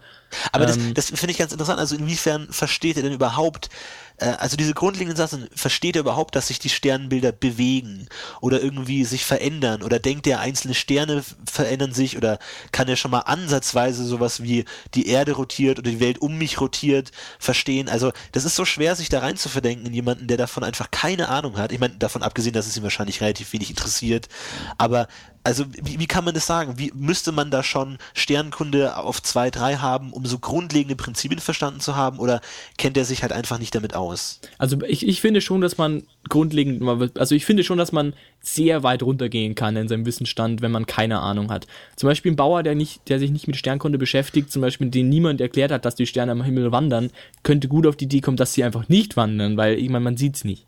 Ja. Und wenn man sich nicht damit befasst, weiß man es halt einfach nicht. Und dann kann man auch davon ausgehen, dass sie da feststehen. Zum Beispiel. Aber ich meine, es ist halt, ich meine, es ist halt sehr schwer, sehr schwer, vielleicht das für alle immer wieder, also für alle Kompetenzen, alle Tätigkeiten zu sagen. Zum Beispiel, was ich wieder immer finde, ist Pflanzenkunde oder Tierkunde. Wenn du keine Tierkunde hast, heißt es dann, dass du keine Ahnung von Tieren hast. Ich meine, Bär nicht kommst, von einem Wolf unterscheiden kannst. Ich meine, du kommst gar nicht drum rum, mal Tiere gesehen zu haben. Das heißt, selbst wenn ich keine Ahnung von Tieren habe, ich muss wissen, dass es Rehe gibt und dass es Bären gibt. Das habe ich einfach mal wahrgenommen. Und Aber was, was, was wäre das an Talent wert? Also man kann ja sagen, okay, jeder Mensch startet mit einem gewissen ähm, Allgemeinwissen oder man sagt, es muss einfach jeder Charakter, der in seinem Leben mal ein Tier gesehen hat, mindestens schon Tierkunde 1 haben, ansonsten klappt es nicht. Oder ja, würdest du sagen, okay, das, das ist null, man kann schon mal grob Vögel von Landtieren unterscheiden und dann geht's los mit den Steigerungen, weil das ist nämlich der Reflex von vielen Spielern, gewisse Dinge einfach überhaupt nicht zu aktivieren oder zu steigern, mit der gewissen Annahme, man kommt auch durchs Leben ohne es zu haben oder mit einer gewissen Allgemeinbildung, wohingegen man sagen könnte, wenn man es wirklich analysiert, ist es völlig unrealistisch, weil man allein schon äh, Baukunst 3 braucht, um zu verstehen, okay, äh, ein Gebäude braucht Säulen, um zu stehen und je mehr Säulen es hat, desto besser steht's kann man das schon ohne Baukunst verstehen, dieses ganz simple Prinzip, oder braucht man da schon drei? Und wenn man ein Gebäude in seinem Leben gesehen hat, das Säulen hat, ähm, hat man dann schon ähm, einen Baukunstwert oder kann man das komplett ohne Baukunst überhaupt verstehen, warum es steht und nicht zusammenfällt? Ja, also ich finde, man sollte da schon möglichst weit runtergehen, weil einfach, ähm, ja, und versuchen, möglichst den Bodensatz zu finden und da wirklich zu sagen, wenn du keine Baukunst hast, dann hast du einfach grundlegend nicht verstanden, dass, ähm, ja, dass es halt ein großes Konzept hinter Bauarbeiten gibt und überhaupt, aber. Aber du wirst ja in einem ähm, Haus leben. Das heißt, du wirst dir dieses genau. Haus mal angucken. Du wirst wissen, es hat Wände und wahrscheinlich ohne die Wände wird es nicht stehen und es ist so und so gebaut. Also es ist einfach schwer vorzustellen, wie man überhaupt durchs Leben kommt, ohne generelle Dinge zu verstehen und nicht ständig Angst hat, dass es sein, das, das Dach auf den Kopf fällt. Ich finde, zum Beispiel ganz klassisch ist auch wieder die Frage Rechnen. Wie gut kannst du, was bringt dir das konkret? Das ja. ist auch so ein Punkt. Es gibt so viele Talente, wo das so Sinn macht irgendwie. Was heißt das dann? Oder Götterkulte, was heißt das dann, wenn du einen schlechten Götterkultewert hast? Kennst du dann nicht mehr die zwölf? Oder kennst du dann zwei Götter bloß? Oder das ist halt die ja, grundlegende Frage, was ist, ist, was ist null? Also ich habe mal, also ich äh, höre auch häufiger immer die These, ähm, dass auch eine, eine ähm, also der, die normale Probe ist nicht mit null ähm, nicht mit null Erschwernis, sondern dass eine normale Probe, also eine normalste Probe sozusagen, immer schon eine Erleichterung hat, weil die Talente so angelegt sind, dass sie von einer Erleichterung ausgehen. Also dass auch schon mal eine normale Probe, also man würde normalerweise sagen, okay, Erschwernis ist, wenn es außer, also durchschnittlich schwerer ist als der Durchschnitt und eine Erleichterung ist es, wenn es durchschnittlich leichter ist als der Normalwert. Aber mhm. es gibt auch Leute, die sagen, okay, so ist es nicht angelegt, sondern eine normale, normaler Test ist schon eine Erleichterung von drei ungefähr. Weil und dass man, man dann eben ja. sagt, dass man dann eben sagt, zum Beispiel jemand mit Sternkunde 0 hat dann respektive äh, bei also so grundlegenden Fragen schon mal einen gedachten Wert von 3 oder sowas. Oder die Probe ist schon mal erleichtert, weil es eben um so grundlegende Dinge gibt, die einfach nicht schwer zu verstehen sind. Also, also dass die Aktivierung von Sternkunde schon mal einen plus 3 Wert gibt, so ungefähr. Ja, oder auch. Das ist halt die Frage, ist dann wirklich die Aktivierung von dem Nullwert so ein großer Schritt? Und was, was heißt Aktivierung? Wenn, wenn dir jemand mal äh, die, allein die Götter, die, die Sternbilder der Götter, was ja wirklich so basic ist, weil wenn du die Götter kennst, dann wirst du auch das raffen. Das, ist das dann schon eine Aktivierung und weißt du dann schon mal so viel mehr? Oder oder was heißt es? Ich meine, ich kann mir nicht vorstellen, dass sich auch Bauern nicht über, über Götterbilder unterhalten oder so, also über die Sternbilder unterhalten, wenn sie das schon mal also kommt ja auf den Bildungsstand an und auf die Kultur natürlich, aber es ist halt schwierig. Und, und, Finde ich auch, also. Und, ja. und, und, unterscheiden sich dann kulturell, also ist, sage ich mal, ein Utulu mit Baukunst Null, hat den gleichen Wissensstand wie ein Bauer mit Baukunst Null, der einmal in der Woche in die Stadt fährt und da lauter Häuser sieht? Oder bräuchte der dann schon wieder einen Baukunstwert von zwei, drei, um dementsprechend ja. zu können? Genau, das ist auch so eine tricky Sache. Also das ist immer wieder das klassische, wie geht der Hintergrund dann wiederum mit dem Wissen um oder mit dem Wert um. Also ich habe es meistens jetzt immer so gehandelt, dass ich gesagt habe, wenn ich von irgendwas mal grundlegend Ahnung haben will, dann habe ich es mir aktiviert auf einen Wert von 0 oder halt gesteigert auf einen Wert von 1 oder sowas, irgendwie, irgendwie sowas in die Richtung, um halt rechtfertigen zu können, warum ich mich damit auskenne. Ja, Klar. Es, ist meine, aber, es gibt ja auch diese ist, von, den, von, den, äh, von den Erschwernissen, dieses, es gehört zu deinem täglichen zu deinem Alltag, dass du es machst, nochmal Erleichterung um drei. Und da könnte man ja sowas dazu zählen. Also die Frage, äh, steht auch, auch ein Haus, wenn es nur eine Wand hat? Das ist, gehört einfach zu deinem alltäglichen Wissensfundus, dass es das nicht tut, weil du hast wahrscheinlich schon mal im Wald mit Stöcken versucht, ein Haus zu bauen oder so, keine Ahnung. Oder irgendwas der Art oder eine Sandburg und da schon mal ganz grob äh, verstanden, was Statik ist oder worum es da geht. Also da wirst du das schon verstehen.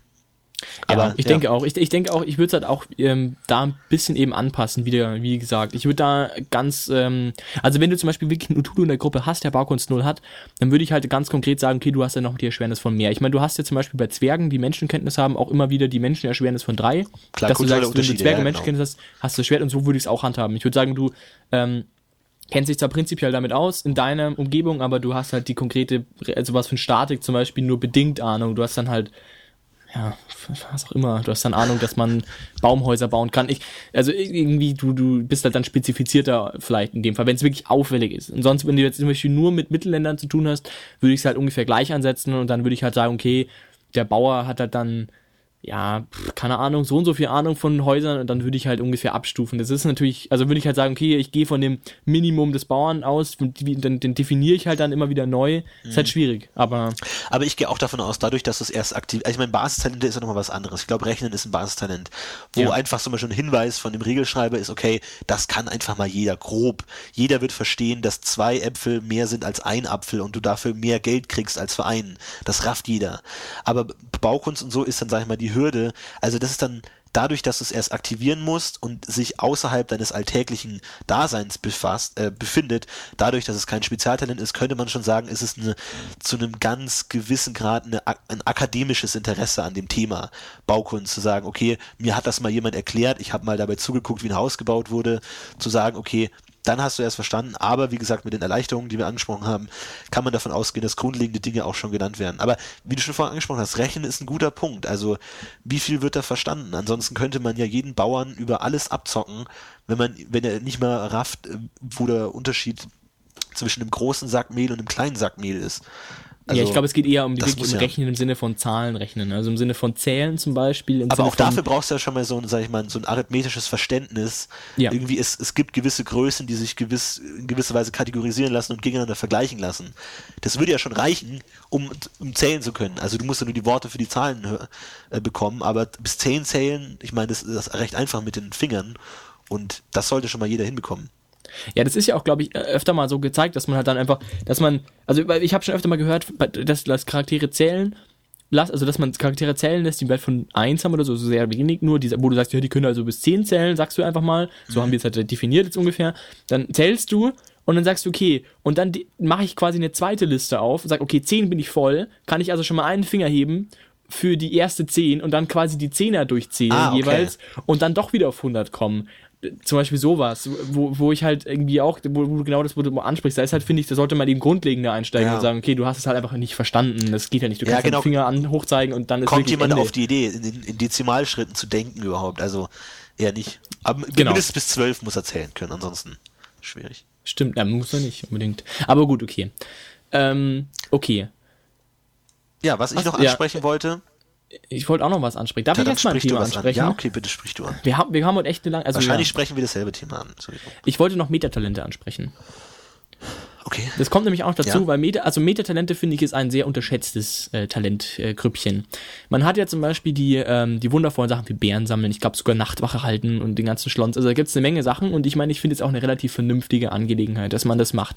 Dass man die meiste, die Vorgehensweise ist eigentlich meistens, oder eigentlich immer, man nimmt drei Talente, wirft sie in einen Pot und äh, macht den Durchschnittswert raus. Also rechnet die drei, drei Werte zusammen und teilt sie durch drei, dass man einen neuen Wert hat den man rundet und sagt, das ist mein neuer Wert und dann gibt's halt beliebige Eigenschaftswerte, auf die man würfelt.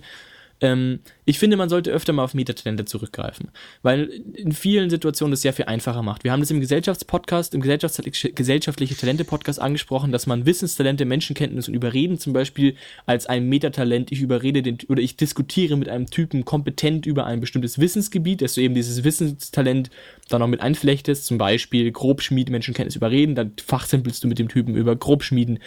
Ähm, sowas finde ich einen relativ coolen Ansatz. Ähm, aber man macht es trotzdem sehr selten. Und das finde ich zum Beispiel ist halt perfekt, wenn du sagst, ich will verstehen, warum dieses Haus steht, ist es halt zum Beispiel, äh, zum Beispiel, klassischer Fall, eben auch wieder diese Archäologenabenteuer, man will irgendwas ausbuddeln, also ich möchte jetzt irgendwie die, oder ich möchte die, die Stabilität, die Statik eines eingefallenen Turms bestimmen, äh, die der noch die Reste des die der noch verstehen, finde ich, ist es halt nicht nur Baukunst, sondern es ist halt Baukunst, Steinmetz und vielleicht sogar noch Zimmermann, weil man verstehen muss, wie da mal früher die Holzbalken drin waren und das äh, Dach gehalten haben zum Und Beispiel. vielleicht Geschichtswissen, wie alt die Kultur ist oder sowas. Genau, und dann finde ich, kann man da ein wunderbares ähm, Talent bauen und sagen, okay, das ist dein Metatalent oder zum, von mir ist Baukunst, Baukunst Steinmetz oder sowas. Ähm, was ich relativ einen guten Ansatz finde, um halt komplexere Vorgehen ja, zu, zu charakterisieren, weil ich finde, dass, also die Frage, welches Talent für was steht, ist zwar relativ gut geklärt nach den Definitionen der Talente, aber es gibt immer noch so gröbere Komplexe, wie eben zum Beispiel, ist dieser Turm statisch noch stabil oder nicht? Äh, oder ist diese, war diese Brücke jemals stabil oder nicht? Oder was ist da los? Dann ähm, finde ich es halt einfach zu komplex, um, oder, oder ich finde, es bietet sich an, verschiedene Kompetenzen eines Charakters mit einzuflechten, damit ein, ein Charakter, der sich grundsätzlich gut mit Steinarbeiten auskennt, auch grundsätzlich eine höhere Chance hat, es rauszufinden. Wohingegen Ja. einer, der sich vielleicht nur sehr wissenschaftlich mit Baukunst auskennt, der einfach weniger Chance hat, weil der jetzt vielleicht versteht, warum dieses Ding so aussieht, wie es aussieht, aber so richtig verstanden, warum das Spielding jetzt statisch stabil ist oder nicht, hat jetzt halt der, der halt auch ein bisschen Ahnung von Steinen hat zum Beispiel. Ja, Finde das finde ich gut. cooles Und vor allem, ich finde, das ist auch eine Motivation ähm, für Meister und Spieler, vielleicht mal Talente mit einzubinden, die sonst eher selten genutzt werden und dann eben diesen Allgemeinwissen-Faktor ein bisschen betonen. Wie zum Beispiel, wir haben im Vorgespräch Hauswirtschaft angesprochen, was recht selten vorkommt, aber da könnte man ja auch einfach sagen, wenn ein Spieler sagt, okay, ich will für die ganze Gruppe Abendessen kochen, dass man dann eben auch auf Kochen und Hauswirtschaft würfeln lässt, zu sagen, okay, Hauswirtschaft besagt, sammelst du überhaupt genug Zeug, kannst du einschätzen, wie viel du kochen musst für acht Leute? Oder kochst du viel zu viel oder viel zu wenig, dass du dann immer dadurch passende andere Talente mit einbaust, die in einem anderen Kontext vielleicht nicht unbedingt relevant wären, aber da eben relevant werden, sodass du eben solche Talente auch mit einbauen kannst, sodass der Spieler dann weiß, okay, ich kann zwar gut kochen, aber ich habe jetzt, ich koche immer viel zu viel, zu wenig und die Leute, diese Leute sind immer wütend auf mich, muss ich auch mal Hauswirtschaft steigern, dass man eben solche Ladenhütertalente vielleicht auch mal ein bisschen mit reinbringt, wenn es Sinn ergibt. Also das fände ich, ich- zum Beispiel eine gute Idee. Ich finde auch dann vor allem immer angenehmer, weil man dann die Konsequenzen schöner formulieren kann, auch in dem Fall. Es ist zwar ein blöder Grund, aber finde ich toll, weil du, wenn du halt Kochen verkackst, oh, es ist angebrannt. Oh, es schmeckt blöd, oh, es ist zu hart geworden, alles. Es ist halt irgendwie fad, wo du halt sagen kannst, ja, es ist zu wenig oder es ist zu viel, finde ich es halt ein deutlich reizvolleres, ja, reizvollere Bestrafung für ein ver verschissenes Talent dann. Genau, Weil ich finde es unlogisch, Proze- ja, ich meine- ich finde es unlogisch, dass du immer Essen anbrennen lässt. Ich meine, wenn du einen Talentwert von Kochen plus vier hast, dann rührst du diese scheiß Schüssel halt nur mal um. So dumm bist du dann auch nicht mehr. Und so wahnsinnig viel kann bei einem Gemüseeintopf einfach nicht schiefgehen. Ähm, dass, dass es halt, finde ich, äh, interessanter wird, dann vielleicht da auch über andere Talente halt die Fehler vielleicht woanders dann zu machen. Und es bietet dir eben auch die Möglichkeit, eben viel besser äh, auf, ähm, für die anderen Charaktere auf so eine Situation reagieren zu können, weil du eben genau weißt, was schief lief. Und wo dann vielleicht der, äh, wenn dann zu viel gekocht wurde, der Zaranhänger sagen würde, ja, jetzt haben wir völlig umsonst dieses Reh getötet und jetzt müssen wir den Rest wegschmeißen. Da können wieder neue Probleme entstehen, weil du einfach genau weißt, was da schiefgelaufen ist und dann eben auch weißt, wie die anderen äh, Leute darauf reagieren können. Zum Beispiel wäre eine Idee bei Kochen jetzt konkret ist mal Hauswirtschaft, Pflanzenkunde und Kochen macht für ich koche einen Bohneneintopf und man sammelt Bohnen oder Beereneintopf. man sammelt Beeren im Wald und wenn man oder Pilze, wenn man den falschen erwischt, wenn man Pflanzenkunde grob verkackt, stirbt, stirbt die Gruppe. Hat jeder Durchfall. Zack. Oder so. Ja, ja okay. Finde ich, gibt viele Möglichkeiten, wollte ich auf jeden Fall noch ansprechen. Find Ein Plädoyer für Metatalente, ja. Nee, finde ich auch eine gute Idee. Ist zwar dann viel Würfelei und viel Rechnerei, aber kann ich, aber da kann man ja, kann man ja festmachen. Man kann ja sagen, Metatalent, äh, ja, wir machen das halt immer so, du würfelst halt immer, wenn du, ja, wenn du halt Bären sammeln willst oder halt Pilze sammeln willst, dann machen wir halt eins fix und dann rechnest du es einmal aus und schreibst es dir auf, dann ist es ja durch. Weil du machst es ja immer gleich, du machst es ja jedes Mal dann. Genau. Ja, genau. nee, finde ich gut. Kriegen wir Skifahren vielleicht auch noch irgendwann mal irgendwie rein. Oder Kapellmeister. Ach, ich liebe Kapellmeister. ja, wo, apropos, wo könnte man, ja. Apropos Kapellmeister.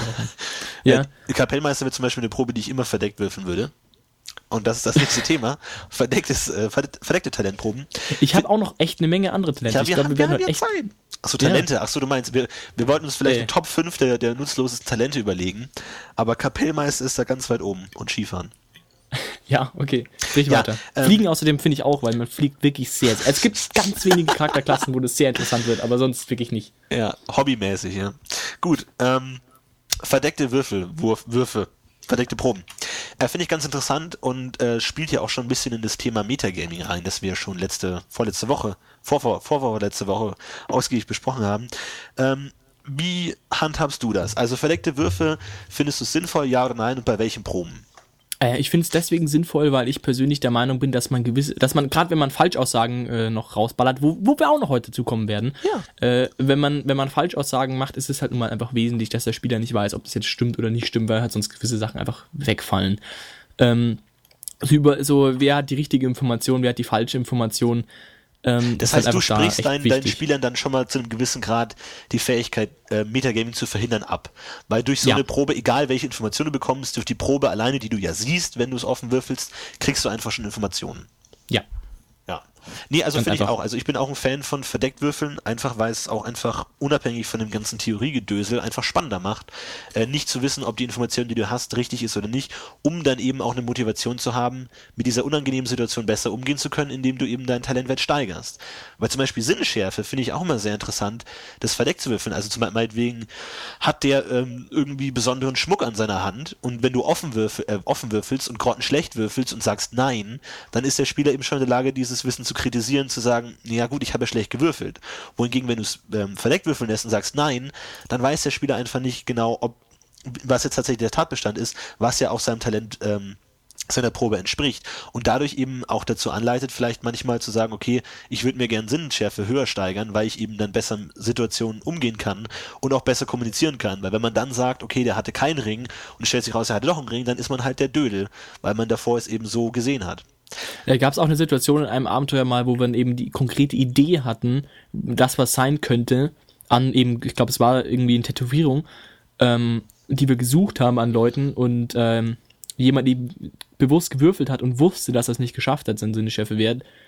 Ähm, und deswegen einfach war es halt eine blöde Situation, weil wir wussten, dass es möglicherweise einfach nicht stimmt, also dass er es quasi einfach nicht falsch gesehen ja, hat, weil er es genau. nicht wusste. Aber andererseits waren das unser Informationsstand ja. Der hat's nicht gehabt und das ist halt echt kompliziert dann gewesen, weil wir dann irgendwie so also zwischen der, zwischendrin hangen zwischen okay, wir probieren es nochmal, aber irgendwie dürfen wir nicht, weil wir ja davon ausgehen, dass es nicht ist und immer schwierig. Klar, genau, das, das unterbindet nämlich auch dieses dämliche äh, nochmal würfeln, wenn es nicht funktioniert hat, weil du da einfach eine endgültige Aussage kriegst und dann einfach nicht mehr würfelst, weil dein Charakter weiß es ja schon, der hat ja keinen Grund nochmal hinzugucken und das ist ja nämlich auch eine interessante Frage. Inwiefern kann nämlich der Charakter seine eigenen Fähigkeiten einschätzen? Inwiefern weiß er, was er gewürfelt hat?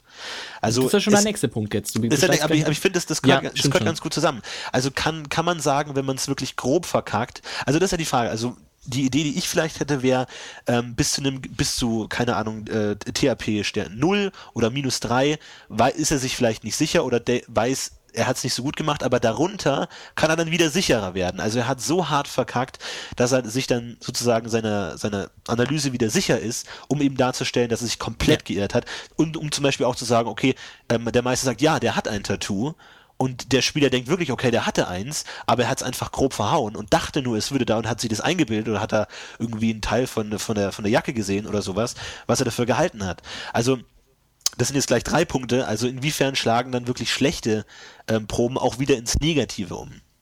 Ja, also finde ich, also einerseits nochmal zurück auf verdeckte Würfeln. Ich finde das auf jeden Fall auch wichtig, weil, ähm, weil allein schon um gewisse Komplexe zum Beispiel auch zu manipulieren als Meister und Diskussionspotenzial anzuregen, wenn du das kannst als Meister, finde ich das zum Beispiel auch sehr, äh, nochmal ganz gut zurück. Also nochmal würde ich das auch sehr äh, interessant, wenn ich, ähm, wenn du zum Beispiel jemanden würfeln lässt auf Magiekunde zum Beispiel, jetzt mal ganz klassisch, mit der Magier und ich, äh, du verkackst es, und, also du, du, siehst es nicht, aber du verkackst es und ich erzähle dir was Falsches. Ich sage, okay, es könnte da und da und da und daher rühren, dass es so ist und ähm, du diskutierst möglicherweise mit einem NSC-Magier, der dir widerspricht den, also den ich auch wiederum spiele, aber dass ich quasi dir die falsche Information gebe und dann die mit der richtigen argumentiere oder auch andersrum, dass du nie genau weißt, also dass ein, dass ein gefachsimpeltes Gespräch überhaupt zustande kommen kannst, geht ja auch nur, wenn der Spieler wirklich noch ein Interesse daran hat, weiter zu ja, diskutieren. Und überzeugt von seiner Meinung ist. Also du denkst genau. dann gerade bei Wissenstalenten ist dann schon ein leichtes ähm, Patzen, ist dann schon, man weiß das Falsche. Weil sonst würde man ja, ja sagen, gut, okay, er weiß es einfach nicht, er weiß es nicht und dann kann man ja, sag ich mal, gewisse Arroganz ausspielen, er, er, er füllt es mit Halbwissen. Oder du sagst, ähm, man hat es verhauen und er weiß einfach das Falsche. Er hat einfach das falsche Datum gerade im Kopf. Oder würdest du sagen, er weiß es nicht oder er weiß es falsch? Also ich finde ich find die, Aus die Aussage, dass du ab einem Erschwernis von drei ungefähr dann wieder sicherer wirst, finde ich sehr gut. Ähm, genauso würde ich es machen. Also ich würde ich es genauso machen. Ich würde genau sagen, wenn du, wenn du so leicht verkackt hast, wenn du so um die Null rum bist, dann bist du dir schlicht und einfach nicht sicher. Du, du, du weißt, du hast so im Kopf so, okay, es ist wohl die Jahreszahl, das könnte dann die, zum Beispiel, es ist genauso wie wenn du einen Wert von 1 hast, wie wenn du, wenn du es um 1 verkackst. Das finde ich genau äquivalent, nur dass du beim einen halt die richtige Information im Kopf hast und beim anderen die falsche, aber du bist dir bei beiden nicht sicher, ob es stimmt. Wohingegen bei einem Wert von minus 7 beziehungsweise plus 7 auch dasselbe funktioniert. Beim einen bist du dir komplett sicher, ja, es war am 24.12. und beim anderen hast du ein, falschen Datum, ein falsches Datum im Kopf. Und das finde ich ist ein relativ, guten, an, relativ guter Ansatz. Dasselbe gilt ja auch für Patzen. Also wenn man wirklich konkret patzt, ist es ja auch immer schwierig. Was macht man? Mhm. Wie, wie geht man daran ran? Und ich würde es genauso machen. Das ist möglichste Ausgang der Situation einfach. Und das wäre genau. einfach ein Beharren auf einer komplett falschen äh, Antwort. Genau. Oder Intuition, ja. Und das ist aber meistens, also meistens ist es halt deswegen schwierig, weil halt die Lösung meistens, also oftmals sehr eindeutig ist. Und deswegen ist es halt schwierig, die falsche Aussage zu treffen. Wenn es zum Beispiel heißt, ähm, erkläre, wie das sein kann, kann es sein, dass das und das und das und das aus der Magie herauskommt, aus einem magischen Effekt zum Beispiel kommt. Wenn du so eine konkrete Frage stellst, ist es halt sehr schwer, das gut zu begründen, warum es nicht so ist, wenn es so ist. Ja. Und das mhm. ist halt, ähm, ganz tricky. Und da ist ja der Spieler dann Metagaming-technisch immer dabei, das zu hinterfragen. Und dann, das ist halt, da wird's dann wirklich tricky, aber gut, okay, da muss er dann, denke ich, also wenn es so weit kommt, musst du wahrscheinlich einfach dann selber damit umgehen können, irgendwie. Ja. Als, als Spieler. Da kommen wir wieder an den Punkt auch an die Frage, wer weiß was. Also weiß der Charakter was, was der Spieler nicht weiß, was der Spieler was, was der Charakter weiß. Muss ich dem Spieler immer alles mitteilen, was der Charakter wissen könnte? Und, Guter ja. Punkt. Vor allem, wie wird das kommuniziert? Also angenommen, du machst einen Geschichtswissentest und schaffst den um irgendwelche Punkte. Ähm, sagt dann der Meister dem Spieler konkret, was er weiß, also ein Fakt? Oder kann er einem auf gewisse abstrakte Weise bis zu was, bis zu welchem Komplexitätsgrad der Informationen er darunter alles weiß, weil man würde ja denken, er wüsste auch alles darunter in diesem, sage ich mal, Kompetenzbaum. Alles, was darunter liegt, weiß er auch. Und heute weiß er halt bis dahin und an einem anderen Punkt eben bis zu einem anderen Punkt. Oder muss der Spieler aus seinem TAP-Stern heraus, wenn er sie denn gesagt bekommt oder weiß, selber feststellen, ob er es jetzt weiß und wie viel er dazu noch weiß. Weil das ist ja immer das Problem. Das ist ja oft so die Frage, wenn man sagt, okay, keine Ahnung, welches Merkmal hat jetzt dieses ähm, magische Phänomen? Ähm, und dann sagst du, ja, Hellsicht. Und dann willst du ja meistens mehr sagen als einfach nur Hellsicht. Und dann die anderen fragen, ja, warum denn Hellsicht oder was heißt denn überhaupt Hellsicht? Und dann stellt sich für den Spieler immer die Frage, wie viel weiß ich denn jetzt noch dazu? Weiß ich nur das, was ich vom Meister bekommen habe? Oder weiß ich, dadurch, dass ich vom Meister bekommen habe, auch genau weiß, warum, was, was das überhaupt heißt generell, Hellsicht, woher das kommt, wer das als erster entdeckt hat, wer das Hellsicht genannt hat? Oder wie sieht es aus? Ja, ganz tricky. Klar, ja. man, ich mein, man, man will ja als Spieler generell ähm, mehr dazu sagen können. Also wenn man gerade, wenn man jetzt einen kompetenten Kerl spielen will oder einen äh, Magier, der das weiß, der will ja auch mehr dazu sagen. Der will nicht nur sagen, Hellsicht, Punkt, sondern eben mehr dazu sagen, was er gerade gesehen hat und wie das funktioniert und was daran so toll ist und bla. Und das ist eben immer die Frage, inwiefern beißt sich das dann mit dem Wissenstalent, weil normalerweise weiß man ja als Spieler entweder mehr oder man hat das System eher erfasst, um improvisieren zu können, als der Magier vielleicht, weil man eben auch das ganze Regelsystem und bla und die Hintergründe weiß und kann dann eben Dinge improvisieren, was der Charakter nicht könnte. Inwiefern ist es erlaubt oder würdest du dann irgendwie als Meister irgendwann sagen, okay, stopp, ab da weißt du es dann nicht mehr? Oder wie kann man generell so eine Hierarchie an Wissen aufbauen, wo man ihnen konkret sagen kann, bis dahin weißt du es und ab da nicht mehr? Kannst du schwer. Also kannst du wirklich schwer. Kann selbst ich teilweise noch sehr, sehr schwer, wo ich doch äh, gewiss in ganz meinen, in meinen Spezialgebieten noch sehr schwer.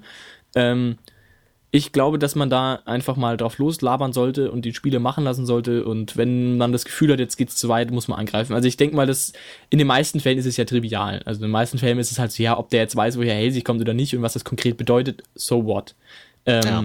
Wird jetzt nicht die Welt kaputt machen. Aber wenn du jetzt kommst mit, ja, und das hat damals Pardona und blub und blub, dann wird's halt vielleicht doch tricky. Also wenn es dann in die Spezialsachen reingeht, zum Beispiel klassischer Fall Gletscherwurm taucht auf und dann, ja, Gletscherwurm ist ein Tier im Norden, äh, aber ob du weißt, dass es wirklich ein Viech ist, das Pardona gemacht hat, ist dann zum Beispiel schon wieder eine Information zu viel, so in die Richtung. Ja. Also da wird's halt dann schwierig, aber dann, ja, da würde ich, also ja, das kann, kann man, glaube ich, nicht pauschal sagen, einfach.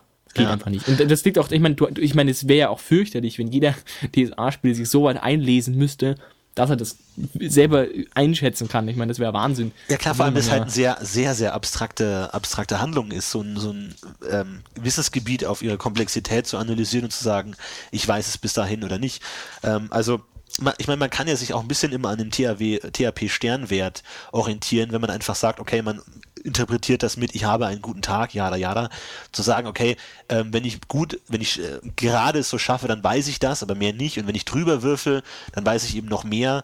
Oder wenn ich ganz weit drüber würfel, dann weiß ich wirklich alles zu dem Thema. Ähm, kann man ja sich so ein bisschen rantasten. Dann hat ja das auch noch einen äh, Zweck.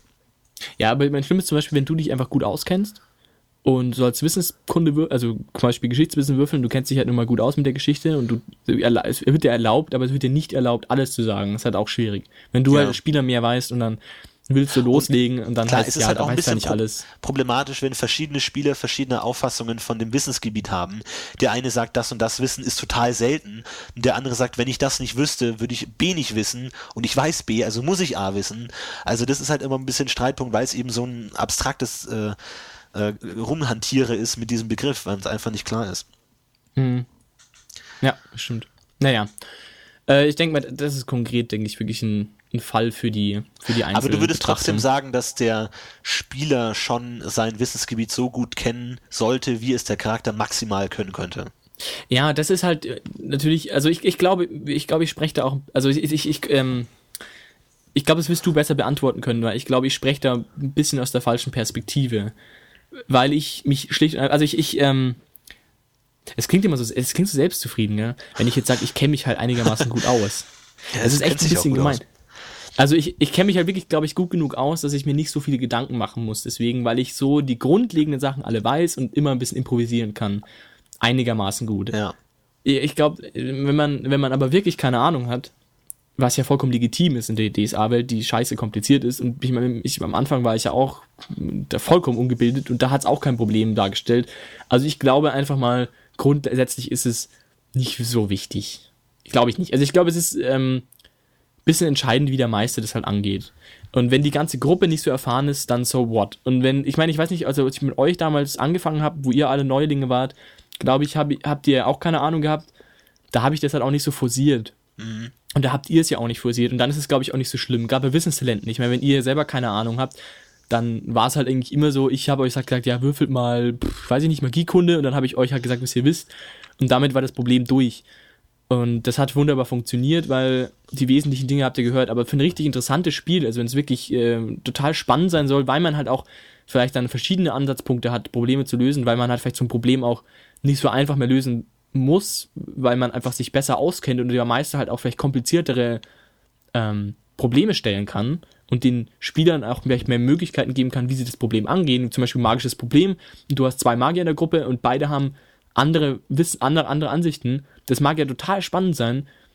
und vielleicht für die Problemlösung sogar echt ein Problem, nochmal ein weiteres Problem darstellen, dass man erstmal die richtige rausfinden muss. Und das ist, glaube ich, nur ein Bonus. Ich glaube, wenn Ja. du dich auskennst, ist einfach nur ein Bonus. Klar. Also ich meine, es kommt natürlich darauf an, wie du deinen Charakter siehst, ob er sich jetzt wirklich mit dem Themengebiet so auskennt, dass er auf den Punkt gleich da ein Referat halten könnte oder es einfach nur Fakten weiß. Und auf der anderen Seite finde ich es auch immer ganz ähm, hilfreich, wenn man sich so genug weiß, damit man auch ein bisschen was improvisieren kann. Weil der, Me der Meister kennt ja im Regelfall auch nicht den gesamten Hintergrund, sondern nur die plotrelevanten Sachen. Und ähm, der Spieler hat, also kann dem, dem Spieler auch oft den Freiraum geben, darüber zu improvisieren. Man, meinetwegen, man sieht irgendwo einen Banner und äh, man würfelt eben Heraldik und man sagt, okay, das ist die, der, der Name der Einheit, dass man dann eben vielleicht, sag ich mal, das Selbstbewusstsein hat, da ein bisschen zu improvisieren, wie stark diese Einheit ungefähr sein könnte, wo die herkommt, äh, sag ich mal, wo die in der Hierarchie der Bla steht, ob die berühmt ist, ob die in der Schlacht und so geschlagen hat. Das ist ja, das muss ja nicht alles immer hundertprozentig stimmen, aber man, man kann ja, sag ich mal, sich einen gewissen Wissensschatz anhäufen, mit dem man dann eben auch sowas äh, spontan improvisieren könnte ohne Ja. dann eben konkret wirklich alles zu wissen, sondern man erfindet halt einfach irgendeine Schlacht, wo die halt gekämpft haben und wahnsinnig tapfer oder wahnsinnig schlecht und so und kann es dann eben sagen, ohne dass jetzt wieder der Meister das bestätigen kann oder sagen muss, okay, das ist so, sondern eben der andere auch. Ja, Das denke ich auch. Und ich glaube, das gilt auch für ganz klassische körperliche Talente oder sowas, zum Beispiel Schleichen oder sowas, dass du halt ein bisschen zum Beispiel grundlegende Ahnung hast, wie man, also wie dass du dir zum Beispiel, bevor du den Dieb baust, mal na, überlegst, wie könnte man denn möglicherweise Dinge klauen in einer Ja. Menschenmenge. Ja. Dass man halt so, ich meine, niemand, ich denke mal, wenige haben da jetzt wirklich praktische Erfahrung gesammelt, aber wenn man halt mit der Devise rangeht, das kann ja alles mein Charakter. Ja. Und dann ist es halt auch schwierig, weil halt Spielspaß drauf geht. Das, weil Das- man halt irgendwie gewisse Aspekte halt einfach vollkommen abwürgt, was halt einfach schade ist. Und auch als Krieger, das haben wir ja, glaube ich, alles schon mal in Metagaming? Ne, ich weiß gar nicht, wo, welchen Podcast wir das gemacht Ich haben. glaube, Also, in äh, gesellschaft, gesellschaftliche Talente hatten wir über wie viel muss der Spieler können, wie viel muss der Charakter können. Aber bei gesellschaftlichen Genau. Talente ist es ja, sag ich mal, auch fast so ein Überwindungsproblem, dass man vielleicht einfach von der Gruppe nicht äh, gut frei sprechen kann. Aber wenn es dann um, sag ich mal, sowas wie Kriegskunst geht, kann man sich ja mal, äh, sag ich mal, grob überlegen, wie man denn so einen Kampf gestalten könnte. Aber da muss ich sagen, ich finde es auch immer oft schwer. Also so ein, gerade so Talent Kriegskunst ist immer recht abstrakt zu sagen, aber dann wirklich zu sagen, okay, man kämpft auf einem Feld und man ist fünf gegen fünf, was soll man denn jetzt da groß machen? Also soll man sich irgendwie zusammenstellen oder Rücken an Rücken oder keine Ahnung. Also ich als Spieler kann es oft auch einfach nicht einschätzen. Aber da gibt's ja dann auch, sage ich mal, wirklich regeltechnische Vorteile wie Indie-Bonus und bla und hin und her und sowas. Ähm, das Ja, ich- so, ich sowas glaub- wieder kompensieren kann, dass man einfach sagt, man hält so meinetwegen so die Disziplin aufrecht oder keine Ahnung, motiviert glaub, seine Leute zum Kampf oder sowas halt. es geht ja in dem Fall konkret wesentlich darum, dass man einschätzen kann, wie stark der Gegner ist und ähm, was man, wen man Genau, als erstes ja. attackieren sollte und wie man attackieren, zum Beispiel sowas. Ähm, klar, ich, ich denke mal, es gibt viele Sachen, die man halt dann irgendwie improvisieren kann und muss und es ist halt ähm, sehr gruppenabhängig, was halt bekannt ist, wenn du halt, glaube ich, mit DSA mit Leuten spielst, die alle beim Bund sind und halt eine grundlegende Ausbildung in ähm, Armeewissenschaften, äh, sag ich jetzt mal, haben, dann denke ich mal, wird die Gruppe deutlich andere ja, ja, Schwerpunkte setzen, als wir es tun. Und Ja, das musst du wahrscheinlich dann einfach selber machen. Aber ja, genau, also stimmt schon, das ist halt schwierig, aber ich finde, ich find so prinzipiell sollte man schon mal sich Gedanken gemacht haben über das Talent, das ein Charakter ausübt, damit man das improvisieren kann, wie du gesagt hast. Also wenn Ja. du Dieb bist, dass du halt ein bisschen Ahnung hast, wie du das anstellen könntest, ob das dann total realistisch ist, okay, sagen wir dahingestellt, aber damit du wenigstens erzählen kannst, was du vorhast, damit du damit arbeiten kannst. Also Ja. wenn du es verkackst, irgendwie der Meister auch irgendwie sagen kannst, was du verkackst davon oder naja, Ja, ja. Eben, ich meine, man weiß ja normalerweise, was man will, dass sein Charakter kann. Man hat ja eine gewisse Fantasie oder Vorstellung, wie man seinen Charakter sieht und wie er sich durch die Räume schleicht und wie er es macht. Und dass man dann eben konkret sich überlegt, was könnte eine konkrete Situation sein und was muss ich dafür wissen und sich zumindest das Wissen aneignet, zu sagen, okay, ich muss dafür wissen, äh, ob man eher von hinten oder von vorne in ein Haus einsteigt oder bla, oder wie man denn durch ein Glasfenster durchkommt, einigermaßen ungesehen. Das kann man sich ja im Vorhinein überlegen, einfach mit der Vorbereitung, was könnte denn passieren und was sind mögliche ähm, Szenarien, in denen ich eben so hantieren könnte. Und Ja. dann einfach vorm Spiegel üben, einfach. Vorm Abend kurz eine Stunde. Das gilt ja vor allem für die Politiker unter euch. Die, die, die Politiker spielen, ihr müsst euch einlesen in die Und für die aventurische Politik. ja. Einfach ein paar Befehle brüllen, einfach Nachbarn einladen. Da kann man ja alles machen, ne? Ist ja alles kein Problem. Nun gut, Ja. Florentin, ich glaube, Philipp. wir haben die, heute die, diese lange Folge hinter uns, oder?